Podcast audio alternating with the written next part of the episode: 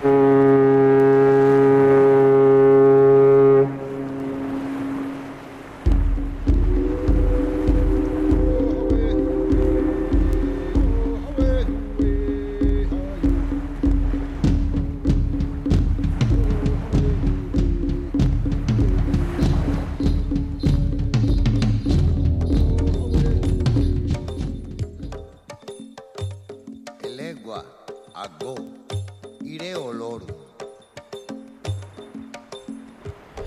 tal estáis? Bienvenidos a Levando Anclas. Emitimos en directo a través de la sintonía de Radio Euskadi. Compartimos a partir de ahora pues casi dos horas de conversaciones con cicloviajeros, trotamundos, confinados en países lejanos, personas atraídas por el Gran Norte y navegantes a vela por la Polinesia. Así, esta noche vamos a contar para empezar con Idoya Pagadizábal. Relata su travesía en bicicleta por Kenia y Tanzania, un trayecto a ras de suelo en contacto con agente local. Conectaremos con la familia Vallejo, familia de Guernica, que lleva ya tres meses de confinamiento en el Golfo Pérsico en Irán. Más ya de tres meses porque pararon por allí a mediados de febrero. Bueno, pues ellos viajan en un Toyota 4x4 desde hace casi tres años. Todo iba bien hasta que se quedaron atrapados en la ciudad de Bushehr, en el Golfo Pérsico, en Irán, debido a que se bloquearon las fronteras de los países que le rodea a Irán por el tema del coronavirus y ahora pues están aparcados en el jardín de unos amigos iraníes esperando la orden de que puedan salir hacia Turquía. Mientras pues vamos a hacer esta conexión y nos hablará John Vallejo y su hija Bianca que ha cumplido ahora en mayo 14 años. Estaremos también con Beatriz Farto, se fue a dar la vuelta al mundo incidiendo en lugares a los que quería prestar especial atención como Perú y Nueva Zelanda. En su periplo descubrió el senderismo y también pues el amor a la naturaleza. Estaremos también a lo largo de Levando Anclas con Manuel Calvo y José Manuel Naranjo. Regresan de una expedición por Alaska en perros de trineo. Hicieron un homenaje al divulgador naturalista Félix Rodríguez de la Fuente que murió en un accidente en Alaska ahora hace 40 años. Para terminar el programa, pues nos saltaremos desde Alaska a la Polinesia y estaremos con Marta Viar, ya y suerte, y también estamos con Rafa Oteo, que van a recordar los nueve meses, nueve meses maravillosos que vivieron navegando en su velero Frenja por la Polinesia. Este es el contenido de Levando Anclas que ya comenzamos. Mm, estamos con Goyos de Zarga a la técnica y ahora pues da comienzo este programa con la música de los cantantes de Tanzania John McKinney y John Lunja. Estamos enseguida con Idoya Pagadizábal.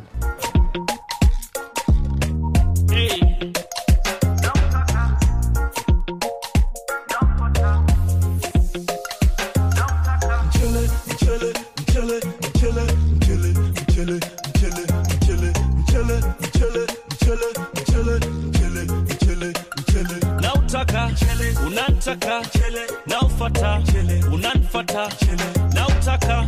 Unataka naufata. Unanfata.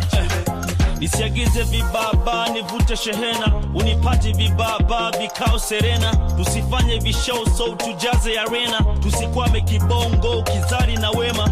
Yo i'm not guilty ya got to feel me. Ukata ni disaster you feel me ushanta ni kupata mjene. Na sivyo tazima data mjene. Nyumbani nanga inapa game lote chapa. Hewani mindo naka hapa mchezoni papa. Hapa ulingoni baba nalea wengi kwa mtaa. Leta ukambale kaka so kila siku unapokamata mchele duniani kaparadiso na ukichacha mizozo mizozo so now here we go.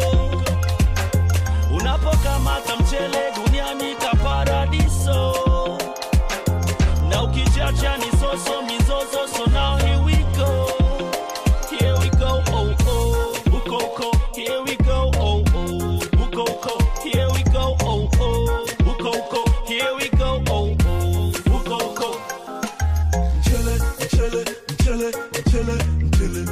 Música tanzana, John McKinney John Lunja. Vamos a ir hacia Tanzania, también a Kenia en bicicleta y así es lo que ha hecho Idoya Pagadizábal. Ella es de Irún, aprovecha sus vacaciones para dar rienda suelta a su gran afición cicloviajera. En 2014 recorrió durante tres meses Australia. Pedaleó por el desierto en donde llegó a pasar hambre y sed. Esto nos lo contó en un anterior programa de Levando Anclas, bueno, hace ya un tiempo. Otras ocasiones ha recorrido la carretera austral en la Patagonia, el sur de la India, Filipinas, Kirguistán, Perú, Bolivia. Esta noche nos va a relatar cómo le fue por Tanzania y Kenia. Fueron 40 días de estancia, empezó en Dar es Salaam, en Tanzania, y terminó en Nairobi, en Kenia. Le damos la bienvenida a Idoya Paguedizábal. ¿Qué tal, Idoya? Gabón, buenas noches. Buenas noches a todos. Idoya, bueno, pues que sigues con esa trayectoria, ¿no? De cuando puedes aprovechar las vacaciones y irte a un lugar lejano a hacer un trayecto en bici. Y además lo haces en solitario. Sí, bueno, eh, dos de esos viajes los hice con una persona, pero el resto los he hecho en solitario y, la verdad que, bueno, tanto de una manera como de otra los he disfrutado y, y espero seguir haciéndolo, ¿no? Los has disfrutado bastante, pero a veces, como ya nos contaste en otra ocasión, esos tres meses por Australia, que fue justamente cuando cumpliste 40 años, te fuiste por, en bicicleta de Perth a Melbourne, fueron 5.340 kilómetros y casi la mitad del recorrido fue por grandes extensiones semidesérticas. ¿Y cómo es que, recuérdanos un poquito, cómo es que llegaste a pasar incluso hambre y sed? Bueno, eh, me pilló un poco como novata, ¿no? Yo venía de Europa, de que tienes todo a mano, luego pues eh, también estuve en Vietnam, que también tenías todo comida y alojamiento todo a mano. Y entonces cuando llegué a Australia, pues eh, como siempre no miro mucho los viajes y bueno, llegué a Australia y las distancias eran mayores, ¿no? Ahí había, me encontré con que había una zona de 1.200 kilómetros en la que solamente había nuevas gasolineras y bueno, yo pregunté a un chico que lo había hecho y me dijo, bueno, tranquila, no vas a tener problema, vas a coger unas gasolineras bien de comida y, bueno, me encontré allí que era totalmente lo contrario, ¿no? Y, y, como comenté la vez anterior, pues bueno, tuve que estar buscando en, en los basureros eh, para buscar comida y seguir para adelante, ¿no? Pero, pero, bueno. Pero qué basureros, porque sería todo medio desierto, ¿no? Y, y para encontrar una gasolinera deben ser kilómetros, bueno, cientos de kilómetros inclusive. Sí, bueno, el tramo más largo entre gasolinera y gasolinera creo que eran 200 kilómetros. Entonces, eh, pues los camiones y los todoterrenos que cruzaban, pues había áreas de descanso en esos 1.200 kilómetros que aprovechaban para comer y descansar un poquito, claro. Lo que les sobraba de comida ellos los tiraban a las papeleras y pues bueno, pues yo tuve que andar buscando ahí pues para coger energía y seguir pedaleando, ¿no? Porque no tenía suficiente comida, entonces pues bueno, había no que, puedo quejar. Sí. Ya, había que tener mucha energía porque las temperaturas debían ser de 35 a 42 grados y además no había nada para acobijarte, ¿no? Porque solo había arbustos que no daban apenas sombra. Sí, la verdad que eran unas temperaturas eh, muy elevadas, eh, como has dicho, la mínima de 35 y 42. Me acuerdo además un día, el, el día que hizo más calor de 42, que no tenía agua, había cogido agua, pues allí en las gasolineras la botella de agua era 6 euros el litro y yo consumía pues unos 5 litros al día. Entonces imagínate, pues cogía agua de grifo, la potabilizaba y, y hasta ahí justo casualidad esa noche anterior cogí de grifo, no la probé y, y, total que era agua salada, ¿no? Entonces tuve que tirar ese día pues con 42 grados, pues mmm, pues pues teniendo mucho cuidado porque notaba que se me iba la cabeza a veces parar y seguir hasta hasta encontrar la siguiente gasolinera, ¿no? Pero bueno. De, sí, pues después de esa experiencia, lo de Tanzania y Kenia, ¿cómo resultó? Eh, todos los viajes son diferentes. Para mí el, viaje que más me ha marcado ha sido el de, el de Australia, por eso, porque iba cualquier ciclo viajero que me vea las, de las alforjas que he llevado, ahora mismo se estaría riendo, porque eran dos bolsitas muy pequeñas que apenas me cabía nada, ¿no? Y, Tanzania, pues, ha sido pues, diferente también, pero bueno, todos los viajes tienen, te aportan algo diferente y todos, pues, te llenan mucho, ¿no? Y Doya, ¿y te gusta eso? Pues eso, ir a ras de suelo, ¿no? Pues eso, rodando con tu bicicleta y conociendo a la gente local. Así que el primer día en Dar es Salaam sí que conociste a un etíope que vivía más bien de la calle, de lo que eh, encontraba en la calle, vamos. Sí, bueno, fue curioso porque llegan a una gran ciudad y bueno, yo veía que había tráfico, había un, un carril bus que estaba vacío, pues yo dije, pues bueno, pues me va a ir al carril bus. Pues me empezó a gritar un chico, eh, quítate de ahí, quítate de ahí. Entonces me paré, me acerqué y me dijo, ni se te ocurra ir por el carril bus, pues porque los de los autobuses, aunque te vean por ahí, te van a llevar por delante y tal y cual. Y empezó así la conversación y bueno, ya me, explicó que era un chico etíope, que tenía 23 años, que bueno, que había visto que había matado a su familia delante de él, a sus padres y a su hermana, me enseñó las heridas que tenía en el cuerpo, que le habían cortado los dedos, pues bueno, eh, fue un, un poco chocante, ¿no? Empezar el primer día así viendo eso, pues bueno, fue bastante chocante, ¿no? Y luego me introdujo un poquito en la ciudad, me enseñó pues cómo vivía él en la calle, él y más gente, y era curioso porque eh, los aires acondicionados de las eh, de las tiendas tenían un tubito en el que echaba agua y yo veía la botella de agua ahí y decía y esto y me dijo no esto es el agua que nosotros consumimos. Eh, verás que en todos los aires acondicionados verás una botella de agua debajo.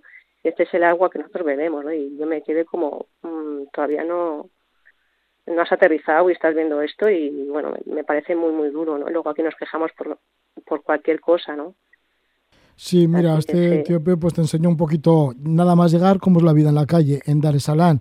Pero el primer día de pedaleo, por igual por ir sola y así como mujer, sí que un 4x4, bueno, se, se, te paró o se te cruzó, ¿no?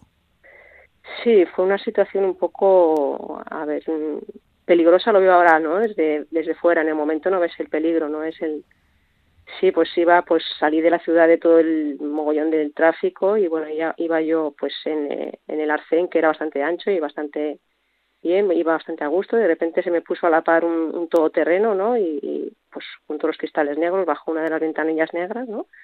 y pues un hombre que era, se veía que era un hombre grande, ¿no? Y me dijo, bueno, para, que, que quiero hablar contigo. Le dije, bueno, pues no puedo, tengo que seguir para adelante porque acabo de salir y, y se me va a hacer de noche. Y, y seguía a, la, par mía, ¿no? Los coches le estaban pitando, empezaba a acercarse cada vez más, a rinconarme más en el, en el arcén y me dijo, te quiero sacar una foto, para, por favor. Y dije, lo siento, pero es que me chocó, ¿no? Cuando me dijo lo de la foto, porque allí nadie quiere que le saquen fotos, ¿no? Y dije, no, ya lo siento, pero es que no, no puedo parar, eh, tengo que seguir para adelante. Entonces empezó a rinconarme más y me dijo, para, que quiero hacer negocios contigo. Y entonces le, dije, eh, tira para adelante, le hice un gesto como que tirara para adelante, ¿no? Ya como cabreada. Entonces pegó un volantazo, casi me tira la cuneta. Entonces en ese momento en el que freno yo aproveché para salir por la parte de atrás y justo eh, pues vio todo eso, se ve que no sé si era un policía o alguien en moto, le paró y aproveché yo para largarme, pero vamos, eh, que, que bueno, que tenía como siempre suerte y, y tiré para adelante, pero empezar el primer día así era como, bueno, eh, esto es otro mundo, ¿no? Ya, y te libraste, ¿no? O sea, que apareció como una especie de ángel de la guarda. Sí, sí, sí. La verdad que entre los viajes tengo siempre ángel, energía o lo que sea, pero algo que me ayuda, ¿no? Y sí, ¿y alguna vez también te has sentido arrinconada en alguno de tus caminos, en otros viajes? Eh, en muchos de los viajes me han pasado situaciones, pues sí, en Kirguistán, que el que recuerdo también, pues yo no tengo muy buena memoria, pues esas cosas se te quedan grabadas, ¿no? Pues una noche, pues acampé cerca de un poblado, les dije a ver si podía acampar cerca, me dijeron que tirara 500 metros y bueno, tiré 500 metros, pero claro, ya me habían visto, estaba montando la tienda y a la noche cuando estaba cenando me vinieron dos chicos, ¿no? Eh, pues eso, pues que querían sexo y tal y cual. Y, bueno, empecé en plan, bueno, eh, pues yo que, que llevaba, que estaba cansada, que me dejaran tranquila y tal y cual. Bueno, eh, de allí al rato volvieron, eh, empezaron a gritarme, bueno, les eché otra vez de mala leche eh, yo pensé que los, ya los había echado, pero a la una de la mañana, cuando ya estaba ya dormida, pues bueno, eh, noto que vienen unos caballos, la bici que la tenía fuera, me la tiraron sobre la tienda, me despertaron, empezaron a gritar, entonces salí de la tienda y, y bueno, mm, tuve ahí con ellos una trifulca y nada, empecé a desmontar a la de la mañana la tienda eh, con la frontal como pude, bueno, estaban borrachos perdidos, claro está, y me acerqué más al poblado, ¿no? Y ahí ya pude descansar y nada, y ya tiré, pero bueno, situaciones de estas alguna que otras siempre hay, pero, pero bueno. Sí, me quedo con lo bueno también. Ya, te quedas con lo bueno, ¿no? Porque en este viaje por Tanzania y Kenia sí que has estado en diferentes lugares, pues yo que sé, entiendas que ibas a pedir algo y te acogían muy bien, has estado con familias, incluso muchas veces te han invitado a pasar en algunas de las casas y, bueno, pues ha ido todo bien. Bastante especialidades has encontrado quizá, ¿no? En Tanzania y Kenia. Sí, sí, la verdad que, claro, allí la gente, los turistas pasan en todo terreno, pero no paran en los poblados, ¿no? Entonces yo trataba de parar allí, de hablar con la gente y, bueno, me acuerdo también pues lo que comentaba, en un supermercado de entrar a comprar, con un supermercado eh, pequeñito, ¿no? Y, y de acercarse a una chica y decirme, oye, pues quiero hablar contigo, quiero que conozcas a mi familia, pues para ella un, era un orgullo que una chica blanca, que tuviera una amiga que era una chica blanca, ¿no? me dijo, bueno, cuando cierre luego nos vamos a, a, tomar algo con los amigos. Digo, ya lo siento, pero es que yo mañana voy a lugar Y bueno, pues no hubo otra que, que al final fui con sus amigos. Luego de noche lloviendo, pues alquilamos una moto, fui a casa de sus padres que me enseñaron dónde vivían y tal. Y, y la verdad que fue una experiencia, para ella un orgullo el, el tener una amiga blanca. Y, y bueno, pues eh, era curioso, ¿no? Cosas que te chocaban, ¿no? Y que es güey sí, porque también en Mosi estabas paseando cuando se te acercó un chico de una agencia de viajes y te dijo que, bueno, te llevó a su oficina y, bueno, y te comentó de que si querías colaborar para organizar viajes a Tanzania desde aquí. Sí, la verdad que, bueno, me vio paseando y, como a todos los turistas supongo que le ofrecerían pues eso, sus típicos tours al Parque Nacional y, yo le dije pues que, yo no andaba en ese tipo de viajes y, bueno, empezamos a hablar, a hablar y me llevó a su oficina, me, me presentó a sus empleados y, y me bueno, me mandó luego folletos de qué tipo de viajes hacían y la verdad que tenía un, negocio muy bien montado, ¿no? En Facebook y bueno, estaba muy bien montado. En aquel entonces yo tenía otra idea de negocio también que luego no salió adelante, pero, pero bueno, ahí quedó y, bueno, son cosas curiosas que te pasan, ¿no? Sí, que por poco abres una oficina allí en Mosi. Sí, la verdad es que no te creas, en ese momento estaba convencida y la verdad que, pues bueno, lo vivía, ¿no? Sí, momentos, Claro, son momentos sorprendentes, ¿no? Que ocurren en un viaje que igual puede cambiar toda tu vida. O puede cambiar un momento. Por ejemplo, encontrarte bailando eh, con un grupo de música en algún lugar así perdido. Y, bueno, eso sí que te ha sucedido también. Sí, también, pues en otro poblado, ¿no? Pues después de comer, pues salí. Siempre me gustaba, siempre me gusta no, no apurar hasta el final con, con la bici, ¿no? Que la bici sea un medio de transporte, pero más que nada para conocer la gente del pueblo, ¿no? Entonces, hasta el mediodía, media tarde, me gusta parar, descansar y disfrutar un poquito de, la gente del pueblo. Y pues eso, salí a la calle ya descansada y, me acerqué y vi que había música y vi a un montón de gente ahí bailando y dije, ah, pues bueno, pues yo también voy a bailar como pueda, ¿no? Y enseguida desde el tablao, pues ya me vio el cantante y pues bueno, en Zungo, que ahí en Zungo le llaman a los blancos, pues me hizo salir a la mitad, eh, pues bailando con el cantante y con, con la gente del pueblo. La verdad que pasamos un momento muy divertido y, y, la verdad que, que, mereció la pena, sí. ¿Cómo lo hacías para pedalear por Tanzania y Kenia? ¿Que ibas por carreteras de asfalto, evitando el tráfico, por pistas? Sí, bueno, yo trato de ir generalmente por asfalto, ¿no? Porque el irme por pistas mm, no me daba tanta seguridad, ¿no? Y además apenas había tráfico, eh, entonces te respetaban bastante, o sea que tiré por, por carreteras así, porque como tampoco suelo llevar preparado los viajes, dije, bueno, pues si voy por carretera siempre encontraré algún poblado en el que pueda abastecerme, ¿no? Entonces, pues bueno, eh, generalmente suelo tirar por, por carreteras si no hay mucho tráfico, así. ¿Por dónde fue el paso de Tanzania a Kenia? ¿Y hay mucho cambio al pasar de una frontera a otra? ¿De gentes, de paisaje? Mm, yo digo que en, el mundo somos todos más iguales de lo que pensamos, ¿no? Luego tenemos cada uno sus creencias religiosas y tal, pero básicamente yo creo que somos, todos tenemos las mismas necesidades, ¿no? El comer y las necesidades son las mismas, luego creemos pues que somos más diferentes, pero pero bueno, que tampoco es tanto, ¿no? Pero bueno, el, el cruce de un país a otro siempre suele ser, el cruce de frontera suele ser siempre como a ver cómo es este cruce, ¿no? Porque siempre tiene los nervios de el policía de la frontera y tal. Y bueno, para salir nunca tienes problema, pero allí para entrar en Kenia, pues, pues bueno, pues eh, me vieron con la bicicleta de la oficina de, allí para, para, para dar el sello, me vio la policía y me dijo, yo iba a ir por donde los coches, pero me dijeron la, la policía, bueno, no, ven aquí, deja la bicicleta aquí y tal. Estuvimos charlando un rato, me dieron el sello y cuando iba a salir me dijeron, bueno, vete por aquí, no hace falta que vayas por donde van los coches. Entonces me monté y fui por allí y justo a la salida de la puerta había dos policías, ¿no? Y uno de ellos me dio el alto y me dijo, oye, eh, ¿sabes que estás haciendo algo prohibido? Y digo, ¿prohibido? Que sí, estás viniendo por las bicis, por bici por un sitio que no puedes venir en bici. Y digo, ah, pues lo siento, pero me acaba de decir tu compañero, pero bueno, lo siento. No lo sabía. Me dice, bueno, pues, eh, pues eh, aquí el que mando soy yo, entonces me vas a venir a acompañar y te va a poner una sanción y bueno pues yo no me opuse en ningún, momento dije bueno pues eh, pues vale pues te, eh, te acompaño y, en ese momento empezó a hablar a preguntarme de, dónde venía dónde iba de dónde era. Y al final en todo esto quedó una, una amistad no no me puso sanción y todo. Hoy es el día en el que todavía nos whatsappeamos no es curioso pero pero sí sí te pasan cosas curiosas no entonces pues sí estas cosas que te pasan fuera de casa son las que al final te dan te dan algo que contar no Así que te hiciste amigo de, del policía, amiga del policía. Sí, sí, sí, sí, es curioso, sí. sí. Y luego cruzaste por la región de Sirari. ¿Qué es Sirari? Eh, Sirari, bueno, eh, en, en, Kenia, bueno, en la frontera de Kenia con Tanzania, Sirari. Ahí crucé la frontera y a los 10 kilómetros, pues me encontré, pues bueno, que estaban de elecciones y me encontré pues con una revuelta, ¿no?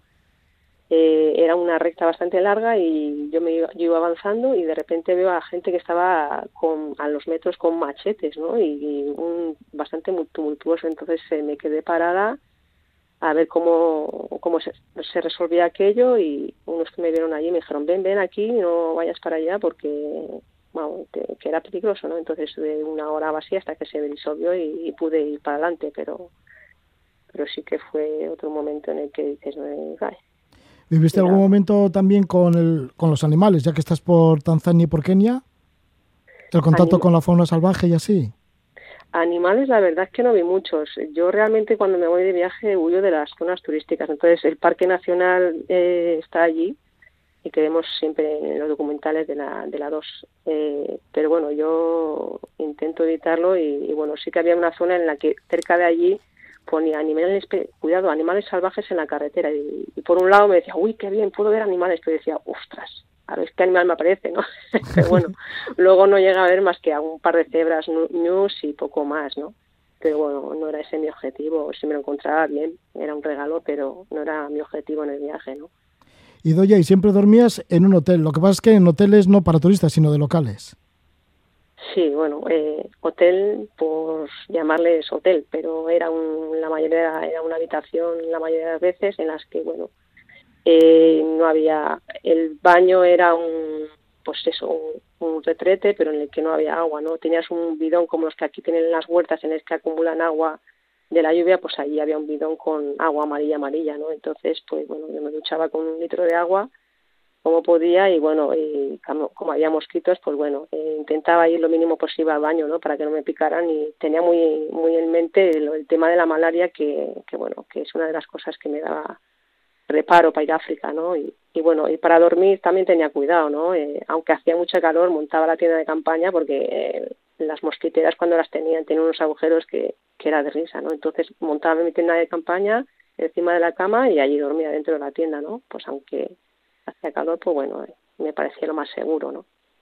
Pues así fueron transcurriendo esos 40 días por Tanzania y Kenia en bicicleta y nos lo está contando Idoya Pagadizábal y Doya, pues muchísimas gracias por habernos contado este testimonio, porque luego sí que han seguido los viajes, el último de los cuales creo que te fuiste en junio de 2019 a Perú y Bolivia. Sí, así fue, sí, es el más reciente, sí. Sí, pero ¿tocaste los Andes o no? Estuve en los Andes, sí, sí que estuve. Eh, fue de, no tuve el mal de altura, pero eh, la falta de oxígeno se notaba mucho, ¿no? Entonces también fueron días de, de esfuerzo físico y, cuando ese esfuerzo físico también supone el mental, ¿no? El decir, bueno, estás aquí, tienes que tirar para adelante sí o sí. Entonces, pues bueno, todo es un, reto que, que, luego te das cuenta que tienes una capacidad mayor de la que crees, ¿no? Y, eso lo tiene todo el mundo. Lo que pasa es que, a veces no nos dejamos llevar, pero todo el mundo tiene una capacidad que no, se puede creer, ¿no? Sí, pues ahí estás, con esas capacidades que no se pueden creer, entre otras, pues te llevaron al Salar de Uyuni en Bolivia. Bueno, y doy igual algún día nos cuentas cómo te fue recientemente por Perú y Bolivia. Muchísimas gracias por habernos narrado en esta ocasión lo de Tanzania y Kenia. Muchísimas gracias a vosotros y pase buena noche. ¿eh? Vale, igualmente. Buena noche ahí por Irún, Gabón. Gracias, adiós. Bueno, pues de la noche en Irún vamos a pasar a la noche en el Golfo Pérsico, en Buser, en donde hace bastante calor, en Irán. Ahí están bloqueados desde hace ya bastante tiempo, más de tres meses, la familia Vallejo. Nos van a hablar John el padre y Bianca la hija, que acaba de cumplir 14 años.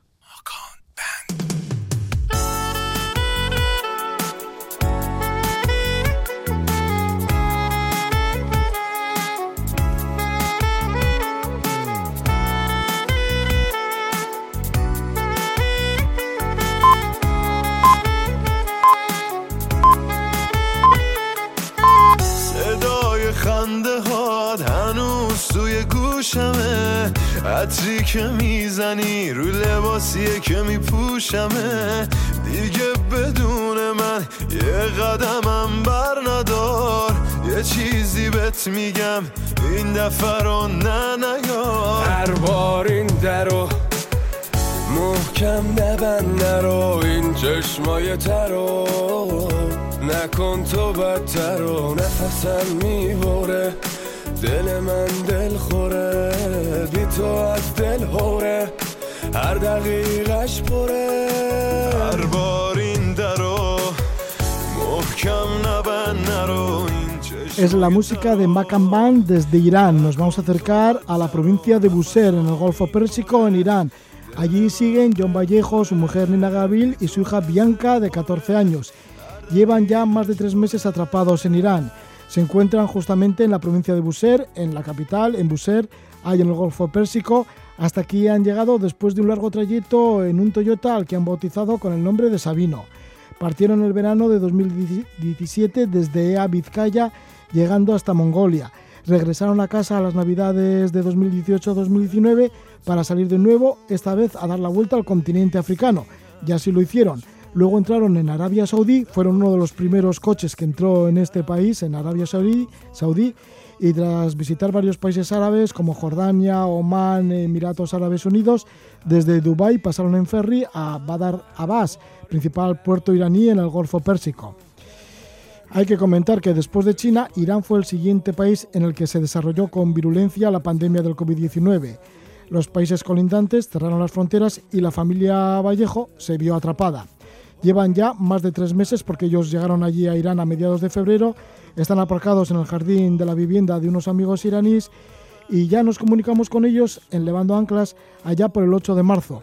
Queríamos saber en qué situación se encuentran ahora y si tienen posibilidades de salir de Irán y volver para Europa, porque ya digo, llevan ya más de tres meses en esa situación de estar bloqueados.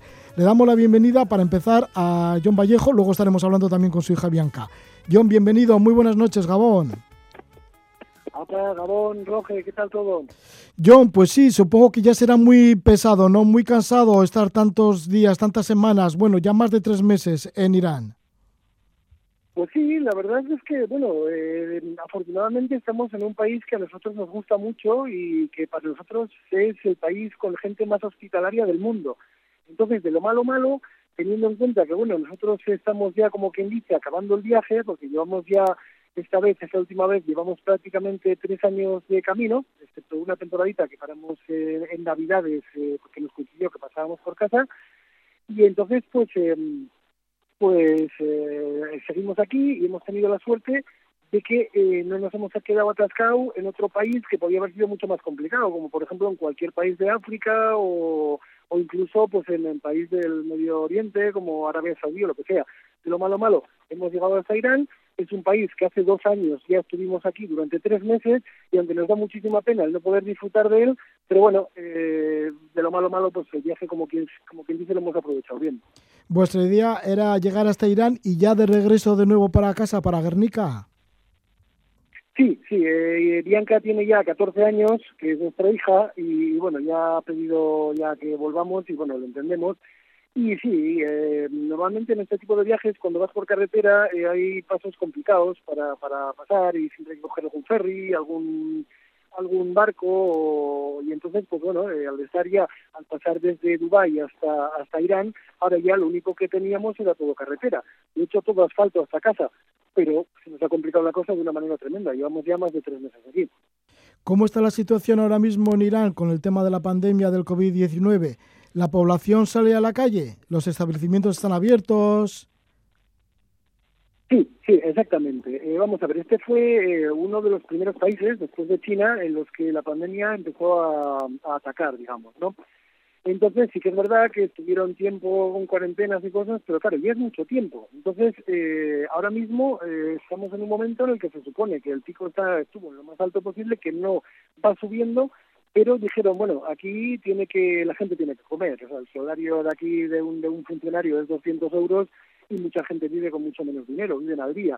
Entonces no puedes tener encerrada a la gente continuamente. ¿Qué han decidido? Han dicho, bueno, esto ya se ha solucionado y ya vamos a hacer vida normal. Nosotros estamos en la provincia de Buser, que, que está en el Golfo Pérsico, hace mucho calor aquí, entonces, bueno, se supone que el virus pues expande con el calor, le cuesta más expandirse y es más... Entonces, aquí realmente se ve, sales a la calle y parece que nunca hubiera existido el, COVID. O sea, hay gente por todas partes, eh, todo está abierto, hay una vida completamente normal, cosa que, que bueno, que, que, no pinta bien porque ya sabemos todos lo que está pasando, incluso en sitios en los que están respetando las cuarentenas y todo el mundo está cuidando, cuidando de, de todo de una manera completamente diferente a la que hay aquí. ¿Os asesora la Embajada Española o alguna institución, alguien oficial? Sí, bueno, eh, nosotros lo que hicimos, bueno, el problema que tenemos aquí es estamos atascados durante tanto tiempo no porque los iraníes no quieran dejarnos salir del país. El problema que tenemos es que los turcos no nos quieren dejar entrar en, Turquía. ¿Por qué? Porque en un principio, como bien decimos antes, eh, Irán era de los primeros países que, estuvo infectado desde el COVID. Entonces, en ese momento, Turquía decía que no, que Turquía era un país sin COVID, que era bueno para el turismo, querían vendernos la moto de que todo estaba bien. Entonces, hicieron lo primero? Cerrar las fronteras para no dejar pasar a gente desde este país. ¿Qué es lo que pasa? Que ahora ha cambiado la situación. Ahora, supuestamente, supuestamente digo, porque no está nada claro, Irán está bastante bien, pero en Turquía ha habido un montón de infectados y un montón de problemas. Pero aún así, seguimos esperando a que los turcos abran las fronteras para poder entrar en Europa. Una vez en Europa, pues el problema, aunque hay fronteras ahora en Europa, pero el problema si es un tránsito creo que será mucho menor del que, del que tenemos aquí ahora mismo. Parece ser, John, que habéis solicitado al gobierno turco salir en un convoy un total de cinco vehículos y 17 personas. O sea que ya estáis en negociaciones con el gobierno turco para salir, para que os dejen salir por sus fronteras, camino ya para Europa. Exacto. Aquí uno de los problemas que tenemos es que, bueno, esto es nuevo para todo el mundo, está claro, ¿no? Pero el tiempo límite para, para estar en este país era de tres meses. O sea, pues era un visado de un mes y se podía extender otros dos meses. ¿Qué pasa con la gente que estamos atascados aquí? Que llevamos más de ese tiempo. Entonces, eh, el gobierno iraní lo que dijo es, pues bueno, que no había ningún problema y que aunque se hubiera caducado el visado, que no teníamos ningún problema cuando saliéramos en la frontera simplemente pagábamos las, las eh, extensiones de visado que había que pagar y no había ningún problema. Pero también pusieron una fecha límite, que fue el 21 de mayo. Dijeron, hasta el 21 de mayo no hay ni que extender los visados aunque se hayan caducado. Entonces, nosotros que hicimos, hablando con las embajadas, y nos hemos juntado, porque hay bastante gente en el país atascada como nosotros, y entonces nos hemos juntado un grupo de 17 personas, como bien dices, que también hay niños y adultos, y de cinco vehículos, suizos, alemanes, franceses y nosotros. Entonces, todas las embajadas en coordinación y de, hecho es la embajada española la que está llevando un poco eh, todo, pero en coordinación con todas las demás, lo que quieren es solicitar al gobierno turco, al, al, MAE, que es el Ministerio de Asuntos Exteriores, que nos dejaran transitar el país eh, en un convoy. Entonces nosotros pusimos como fecha límite, lo que pusimos fue el 21 de mayo, que era, que era la fecha en que nos habían dicho que pasábamos a estar, que pudiéramos estar ilegales en este país. Pero eh, realmente seguimos esperando, el 21 día es el jueves que viene y no tenemos ninguna contestación del, del gobierno turco, con lo cual pues estamos igual que antes. Mientras, mientras tanto, ¿cómo es vuestra vida en Irán, ahí en el Golfo Pérsico, con ese calor? ¿Os podéis mover libremente por la calle? Bueno, si la gente sale, la población sale a la calle y hace vida normal dentro de lo que cabe, ¿vosotros también lo hacéis? Claro, nosotros lo que pasa es que nosotros vemos las noticias, vemos cómo cae la gente en otros países, vemos todo y no nos creemos nada. Entonces, claro, estamos en la casa de nuestros amigos y eh, Bianca y Nina no salen. Yo suelo salir porque, claro, tenemos que comer, tengo que salir a hacer compras y sí que es verdad que tenemos el mar aquí a cinco minutos, hay un paseo enorme y yo suelo ir a pasear. Me mantengo alejado de la gente y no hay ningún problema pero no queremos salir pues porque porque vemos lo que hay, vemos que aquí está haciendo la gente la vida normal y para nada eh, eso es bueno, o sea, al final pues puede haber aquí un desastre de la pena.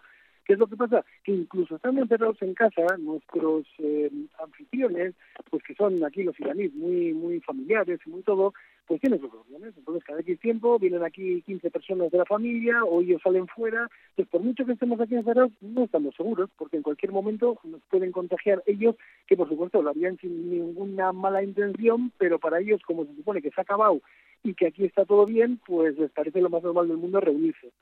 ¿Qué opinan? ¿Que el virus ha ido ya de. el coronavirus ha ido ya de Irán?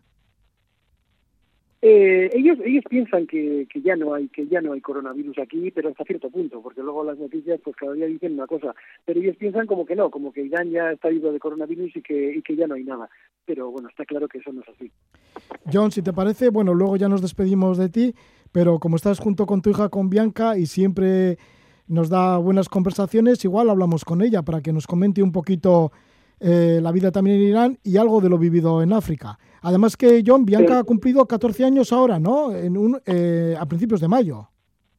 Sí, sí, el día 4. Además es una fecha muy fácil porque es del 4, del 5, del 6. O sea, es una fecha muy fácil.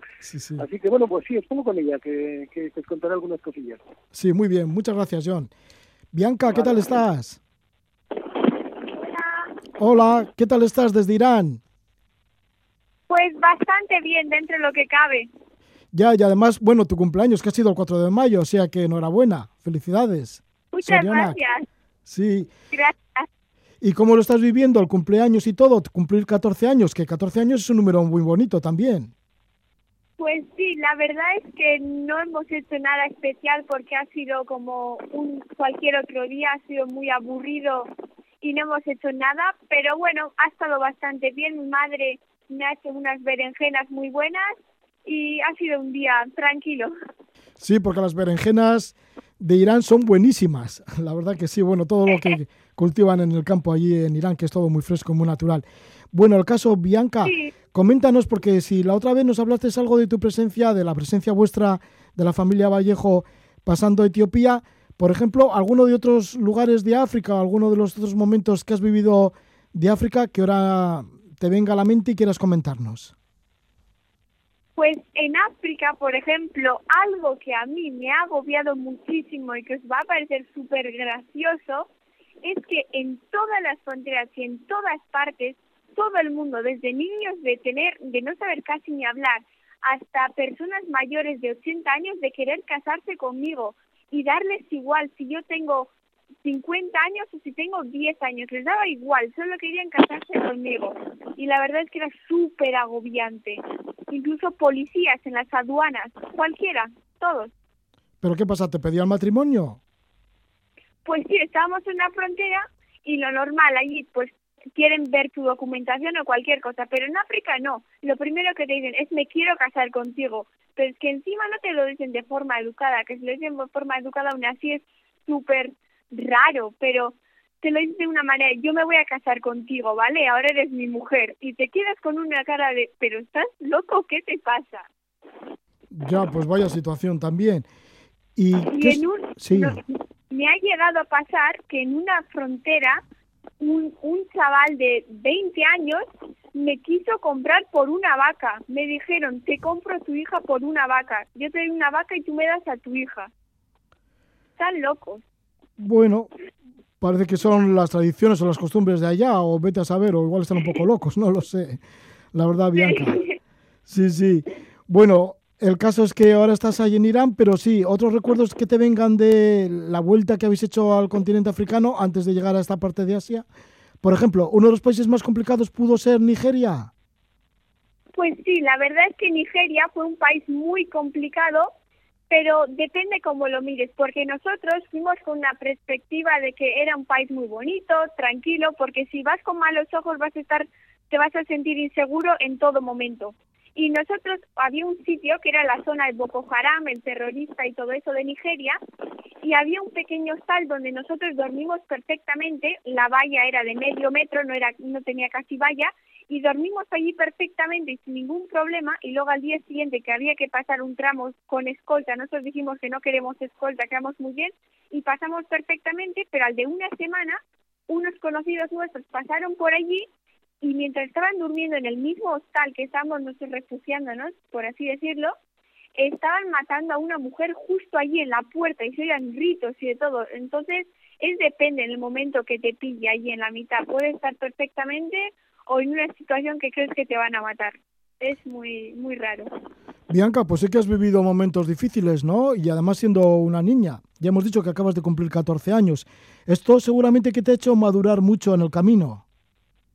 Sí, la verdad es que sí he pasado muchísimo miedo por el camino, un montón de experiencias, un montón de cosas, que ha habido momentos que pensamos que, que íbamos a morir ahí de repente y yo pensaba que ya no sobrevivíamos y unas experiencias horribles. Pero sin embargo sí que habrás tenido también otras experiencias muy buenas, ¿no? ¿O qué? Sí, también hemos tenido experiencias muy buenas con familias, hemos estado en paisajes preciosos, en desiertos, en sitios que a mí no es que me entusiasmen mucho, pero es que pones a pensar son lugares que nunca más vas a volver y que son bonitos por, para ver. Y ahora en Irán, ¿cómo te distraes? ¿Cómo pasan los días? Porque lleváis ya tres meses, ¿no? Ahí bloqueados por el coronavirus. La verdad es que para mí ni Nigeria, ni Etiopía, ni, ni los terroristas, ni nada. A mí esto me está agobiando un montón. Para mí la peor experiencia en mi vida. Los días se hacen eternos y es muy duro porque aquí hacen dentro de un mes van a llegar a ser temperaturas de 50 grados y no sé ni cómo vamos a sobrevivir porque nuestro coche coge un calor dentro que no se puede ni estar. Así que la verdad es que a mí se me hace muy duro estar aquí y la gente ya no, aquí es como si no hubiera nada y nos aceptan pero a la vez nos miran un poco raro. Entonces te sientes incómodo, ya no es lo mismo que hace dos años que te acogían perfectamente y te sentías como en tu propia casa. Bianca, así que una vez que arranquéis y os abran la frontera con Turquía, tendrás muchas ganas de volver para casa, para Vizcaya. La verdad es que sí, yo tengo muchísimas ganas de que abran las fronteras y estoy todos los días preguntando a la mieta, ¿han dicho ya algo sobre las fronteras? ¿Van a abrir ya? ¿Sabes cuándo vamos a llegar a casa? Y teníamos, antes de que empezara todo el coronavirus, teníamos en mente visitar a muchos amigos de Irán, pero de esta ya no. Cuando abran nos vamos directos hacia casa, no queremos saber nada. Bianca, pues a ver si tenemos suerte y nos vemos pronto. Ojalá que sí. Sí, ojalá. Bueno, mucha suerte y mientras tanto mucha paciencia. Muchas gracias.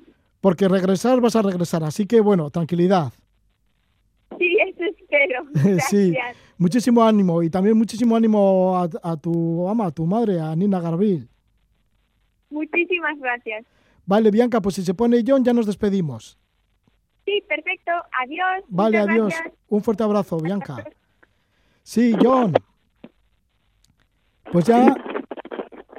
Sí, John. Estamos en esta conexión con Irán, con el Golfo Pérsico. Sí, John. Sí, nada, ya simplemente de despedida. Pues bueno, que, que, que venga ese día, ese día deseado, que sea mm, pronto, ¿no? Ese día en el que deseéis que se abra la frontera con Turquía, que los turcos os dejen pasar con ese convoy en el que vais suizos y, franceses y estéis ya de regreso para aquí. Pues sí, sí, a ver si yo tengo confianza en que en junio podemos salir de aquí, pero claro, ya sabéis que esto pff, nadie sabe nada en este tema y todo puede cambiar en cualquier momento. En principio las cosas no parece que están muy mal aquí, no parecen, con lo cual es bueno para nosotros y espero que no haya otro repunte, porque si hubiera otro repunte sería malo, sería malo porque los turcos probablemente no abrirían la, no abrirían la frontera. Pero bueno, eh, crucemos los dedos y yo creo que de mucho tiempo podremos salir de aquí. Pues sí, el mundo vive en una total incertidumbre en estos días, así que bueno, es la situación que se está viviendo Sí, sí. en todo el planeta. Pues muchísimas gracias, John, por esta conexión una vez más, por tu amabilidad y por el testimonio que nos ofreces desde Buser, ahí en el Golfo Pérsico. Gracias a ti, Roger. Gracias a ti y a todos los oyentes. Muchísimas gracias. Que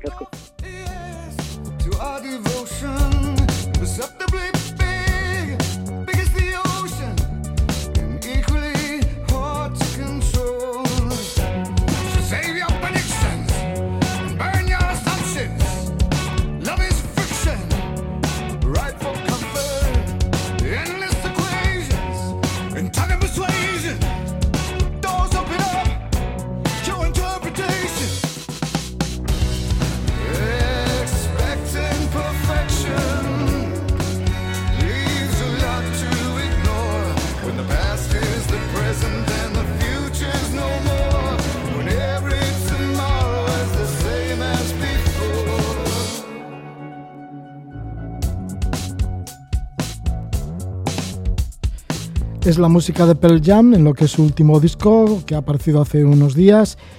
En la portada se ve un gran glaciar desahogándose, bueno, que va el agua cayendo en cascadas, en tremendas cascadas. Pearl Jam para despedir a nuestros invitados en esa conexión que hacíamos con el Golfo Pérsico en Irán, con John Vallejo y con su hija Bianca. El contacto en las redes, en- tanto en Facebook como en Instagram, es viajar con Veo Veo. Pues si queréis contactar con John Vallejo, Bianca y con su mujer Nina, pues ahí está, el contacto en las redes, Facebook e Instagram, viajar con Veo Veo.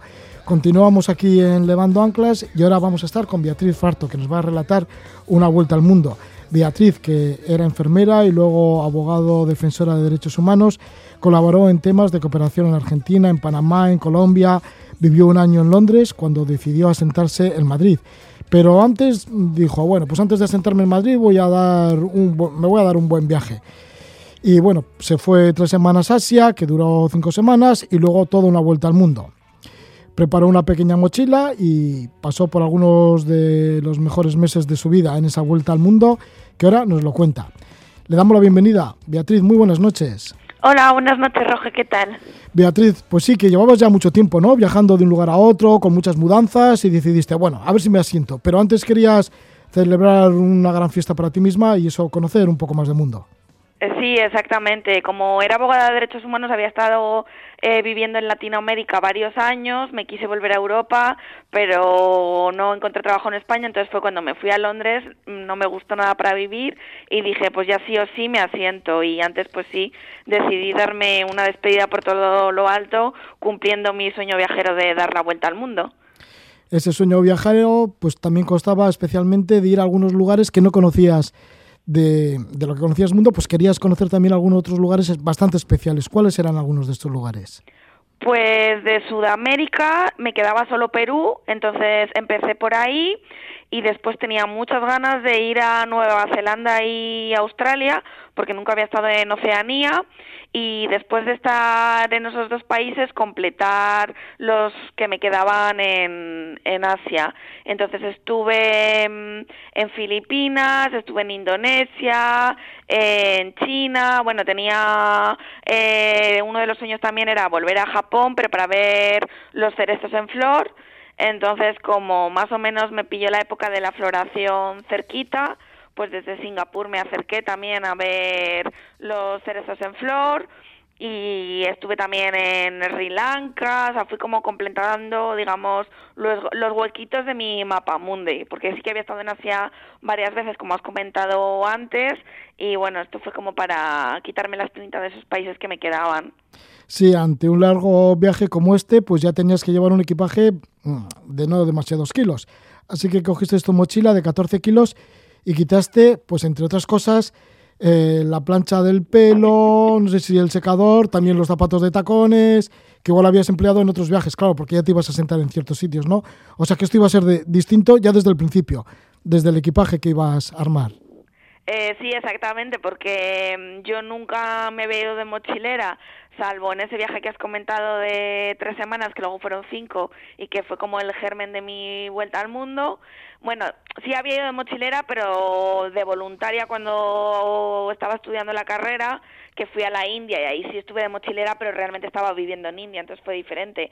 Pero para este viaje sí, como no iba a ir con mi maleta de veintipico kilos, que podía ir con mis modelitos y era un, era un viaje muy largo que realmente no sabía lo que iba a hacer porque iba sobre la marcha, yo tenía una lista de países pero todo muy abierto y muy en el aire. Llegaba a los sitios y en el momento decidía qué hacía, si me gustaba me quedaba más, si no me iba. Y entonces sí, para mí uno de los grandes retos fue preparar el equipaje. O sea, fue ahí como ensayo-error, ensayo-error. Me puse un tope de 14 kilos, que algunos me dicen que ya es bastante para ir de mochilera.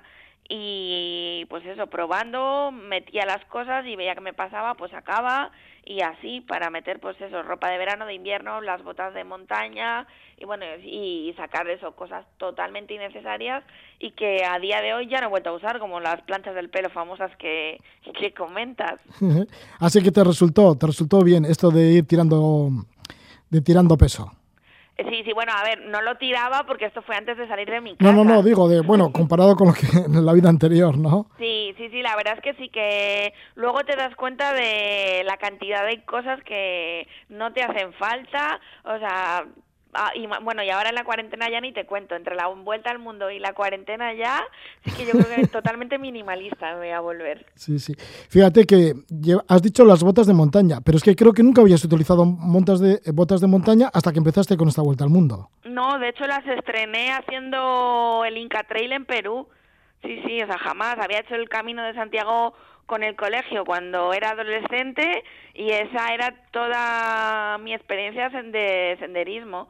Y de- a raíz de la vuelta al mundo, pues ahora es lo que más me gusta hacer en mis viajes. Hice el Inca Trail en Perú, luego Nueva Zelanda, que es todo naturaleza, pues tanto en la isla norte como en la sur me hice los trekkings más famosos, el Tongarino, iba el Tasman Park, eh, Royce Peak en Wanaka, luego en Australia también, aunque bueno, ya de un día, también cuando estuve en Myanmar hice el Inle Lake, que son tres días, eh, en Sri Lanka los famosos en, en Ela, o sea, sí que me, me centré más en otro tipo de, de turismo y ahora me gusta mucho más la montaña que, que la playa. De manera que has descubierto la montaña, el senderismo y la propia naturaleza. Eh, sí, sí, sí, porque yo era totalmente urbanita. O sea, con decirte que no conozco ni la Sierra de Madrid, que es muy grave, lo mío, está aquí al lado y no he estado nunca. Que eso es como uno de los propósitos que tengo para cuando pueda salir de casa. Y ahora la verdad es que me encanta la naturaleza, o sea, me fascina. Pues ahí empezó todo, ¿no? En esa vuelta al mundo que para el primer destino fue Nueva York. Una vuelta al mundo que compraste ese billete especial, ¿no? De vuelta al mundo.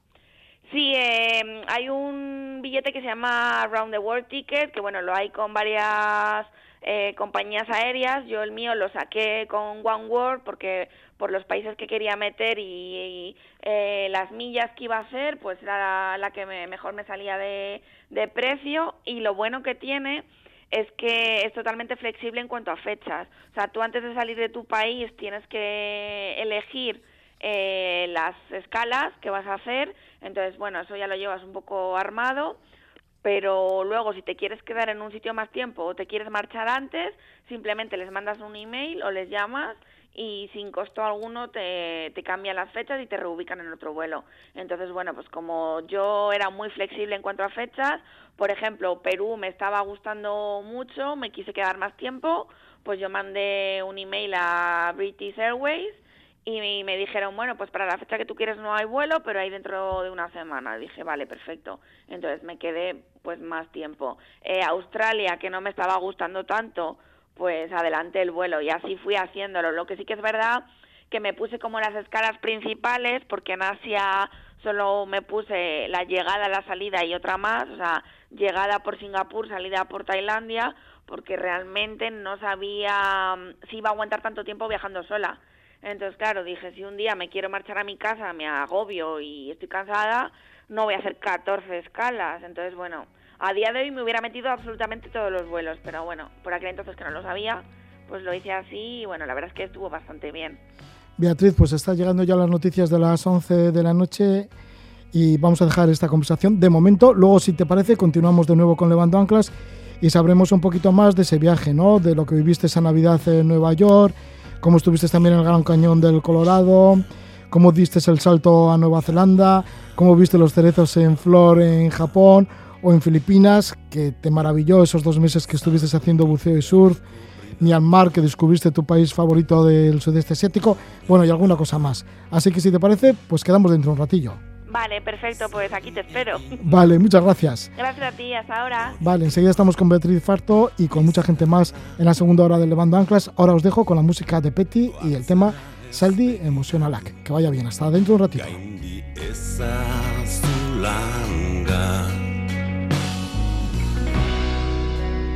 Zigorrari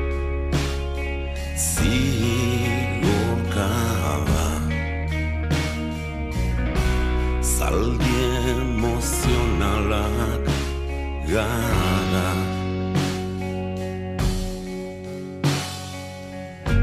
Zaldunik ezean O acaso caravana Dara magun gurdian Nordea brudua ba Zangopea daukat Ferraz ongi joa. Hiltzeekin josita daude gure asmoak. Zigorrari zigorkaba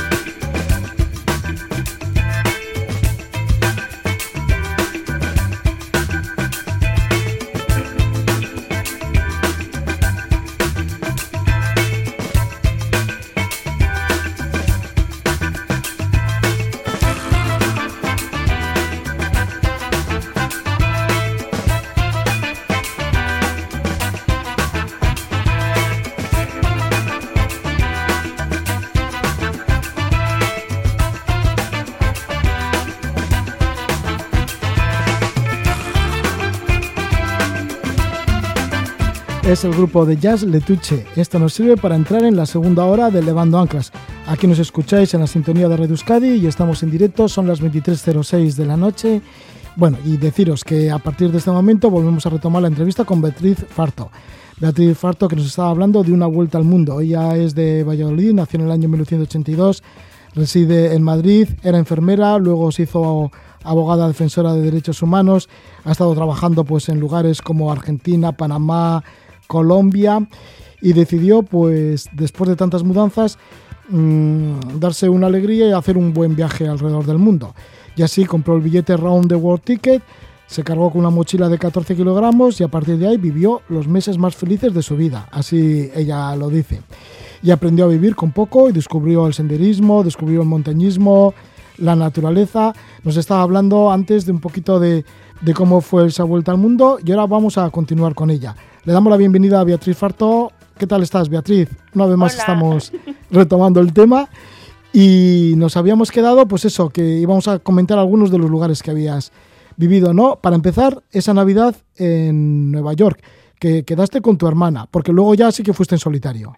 Sí, sí, sí, sí. O sea, nosotras teníamos la tradición desde hace muchos años, como no tenemos más familia, siempre viajábamos en Navidad y desde que yo empecé a vivir en el extranjero intentábamos reencontrarnos en algún sitio. Y esa Navidad mi hermana quería pasarla en Nueva York, entonces yo dije, listo, pues lo incluyo en mi vuelta al mundo, quedo contigo en Nueva York y luego ya de ahí sigo. Entonces, como iba a sacarme el ticket del Round the World ticket, pues valga la redundancia, eh, como puedes incluir todas las escalas que, eh, que quieras por continente hasta cierto límite y no te cobran de más, pues lo metí, vi a mi hermana y luego ya de ahí me marché a Perú, que ahí sí que, como has dicho, ya iba viajando sola.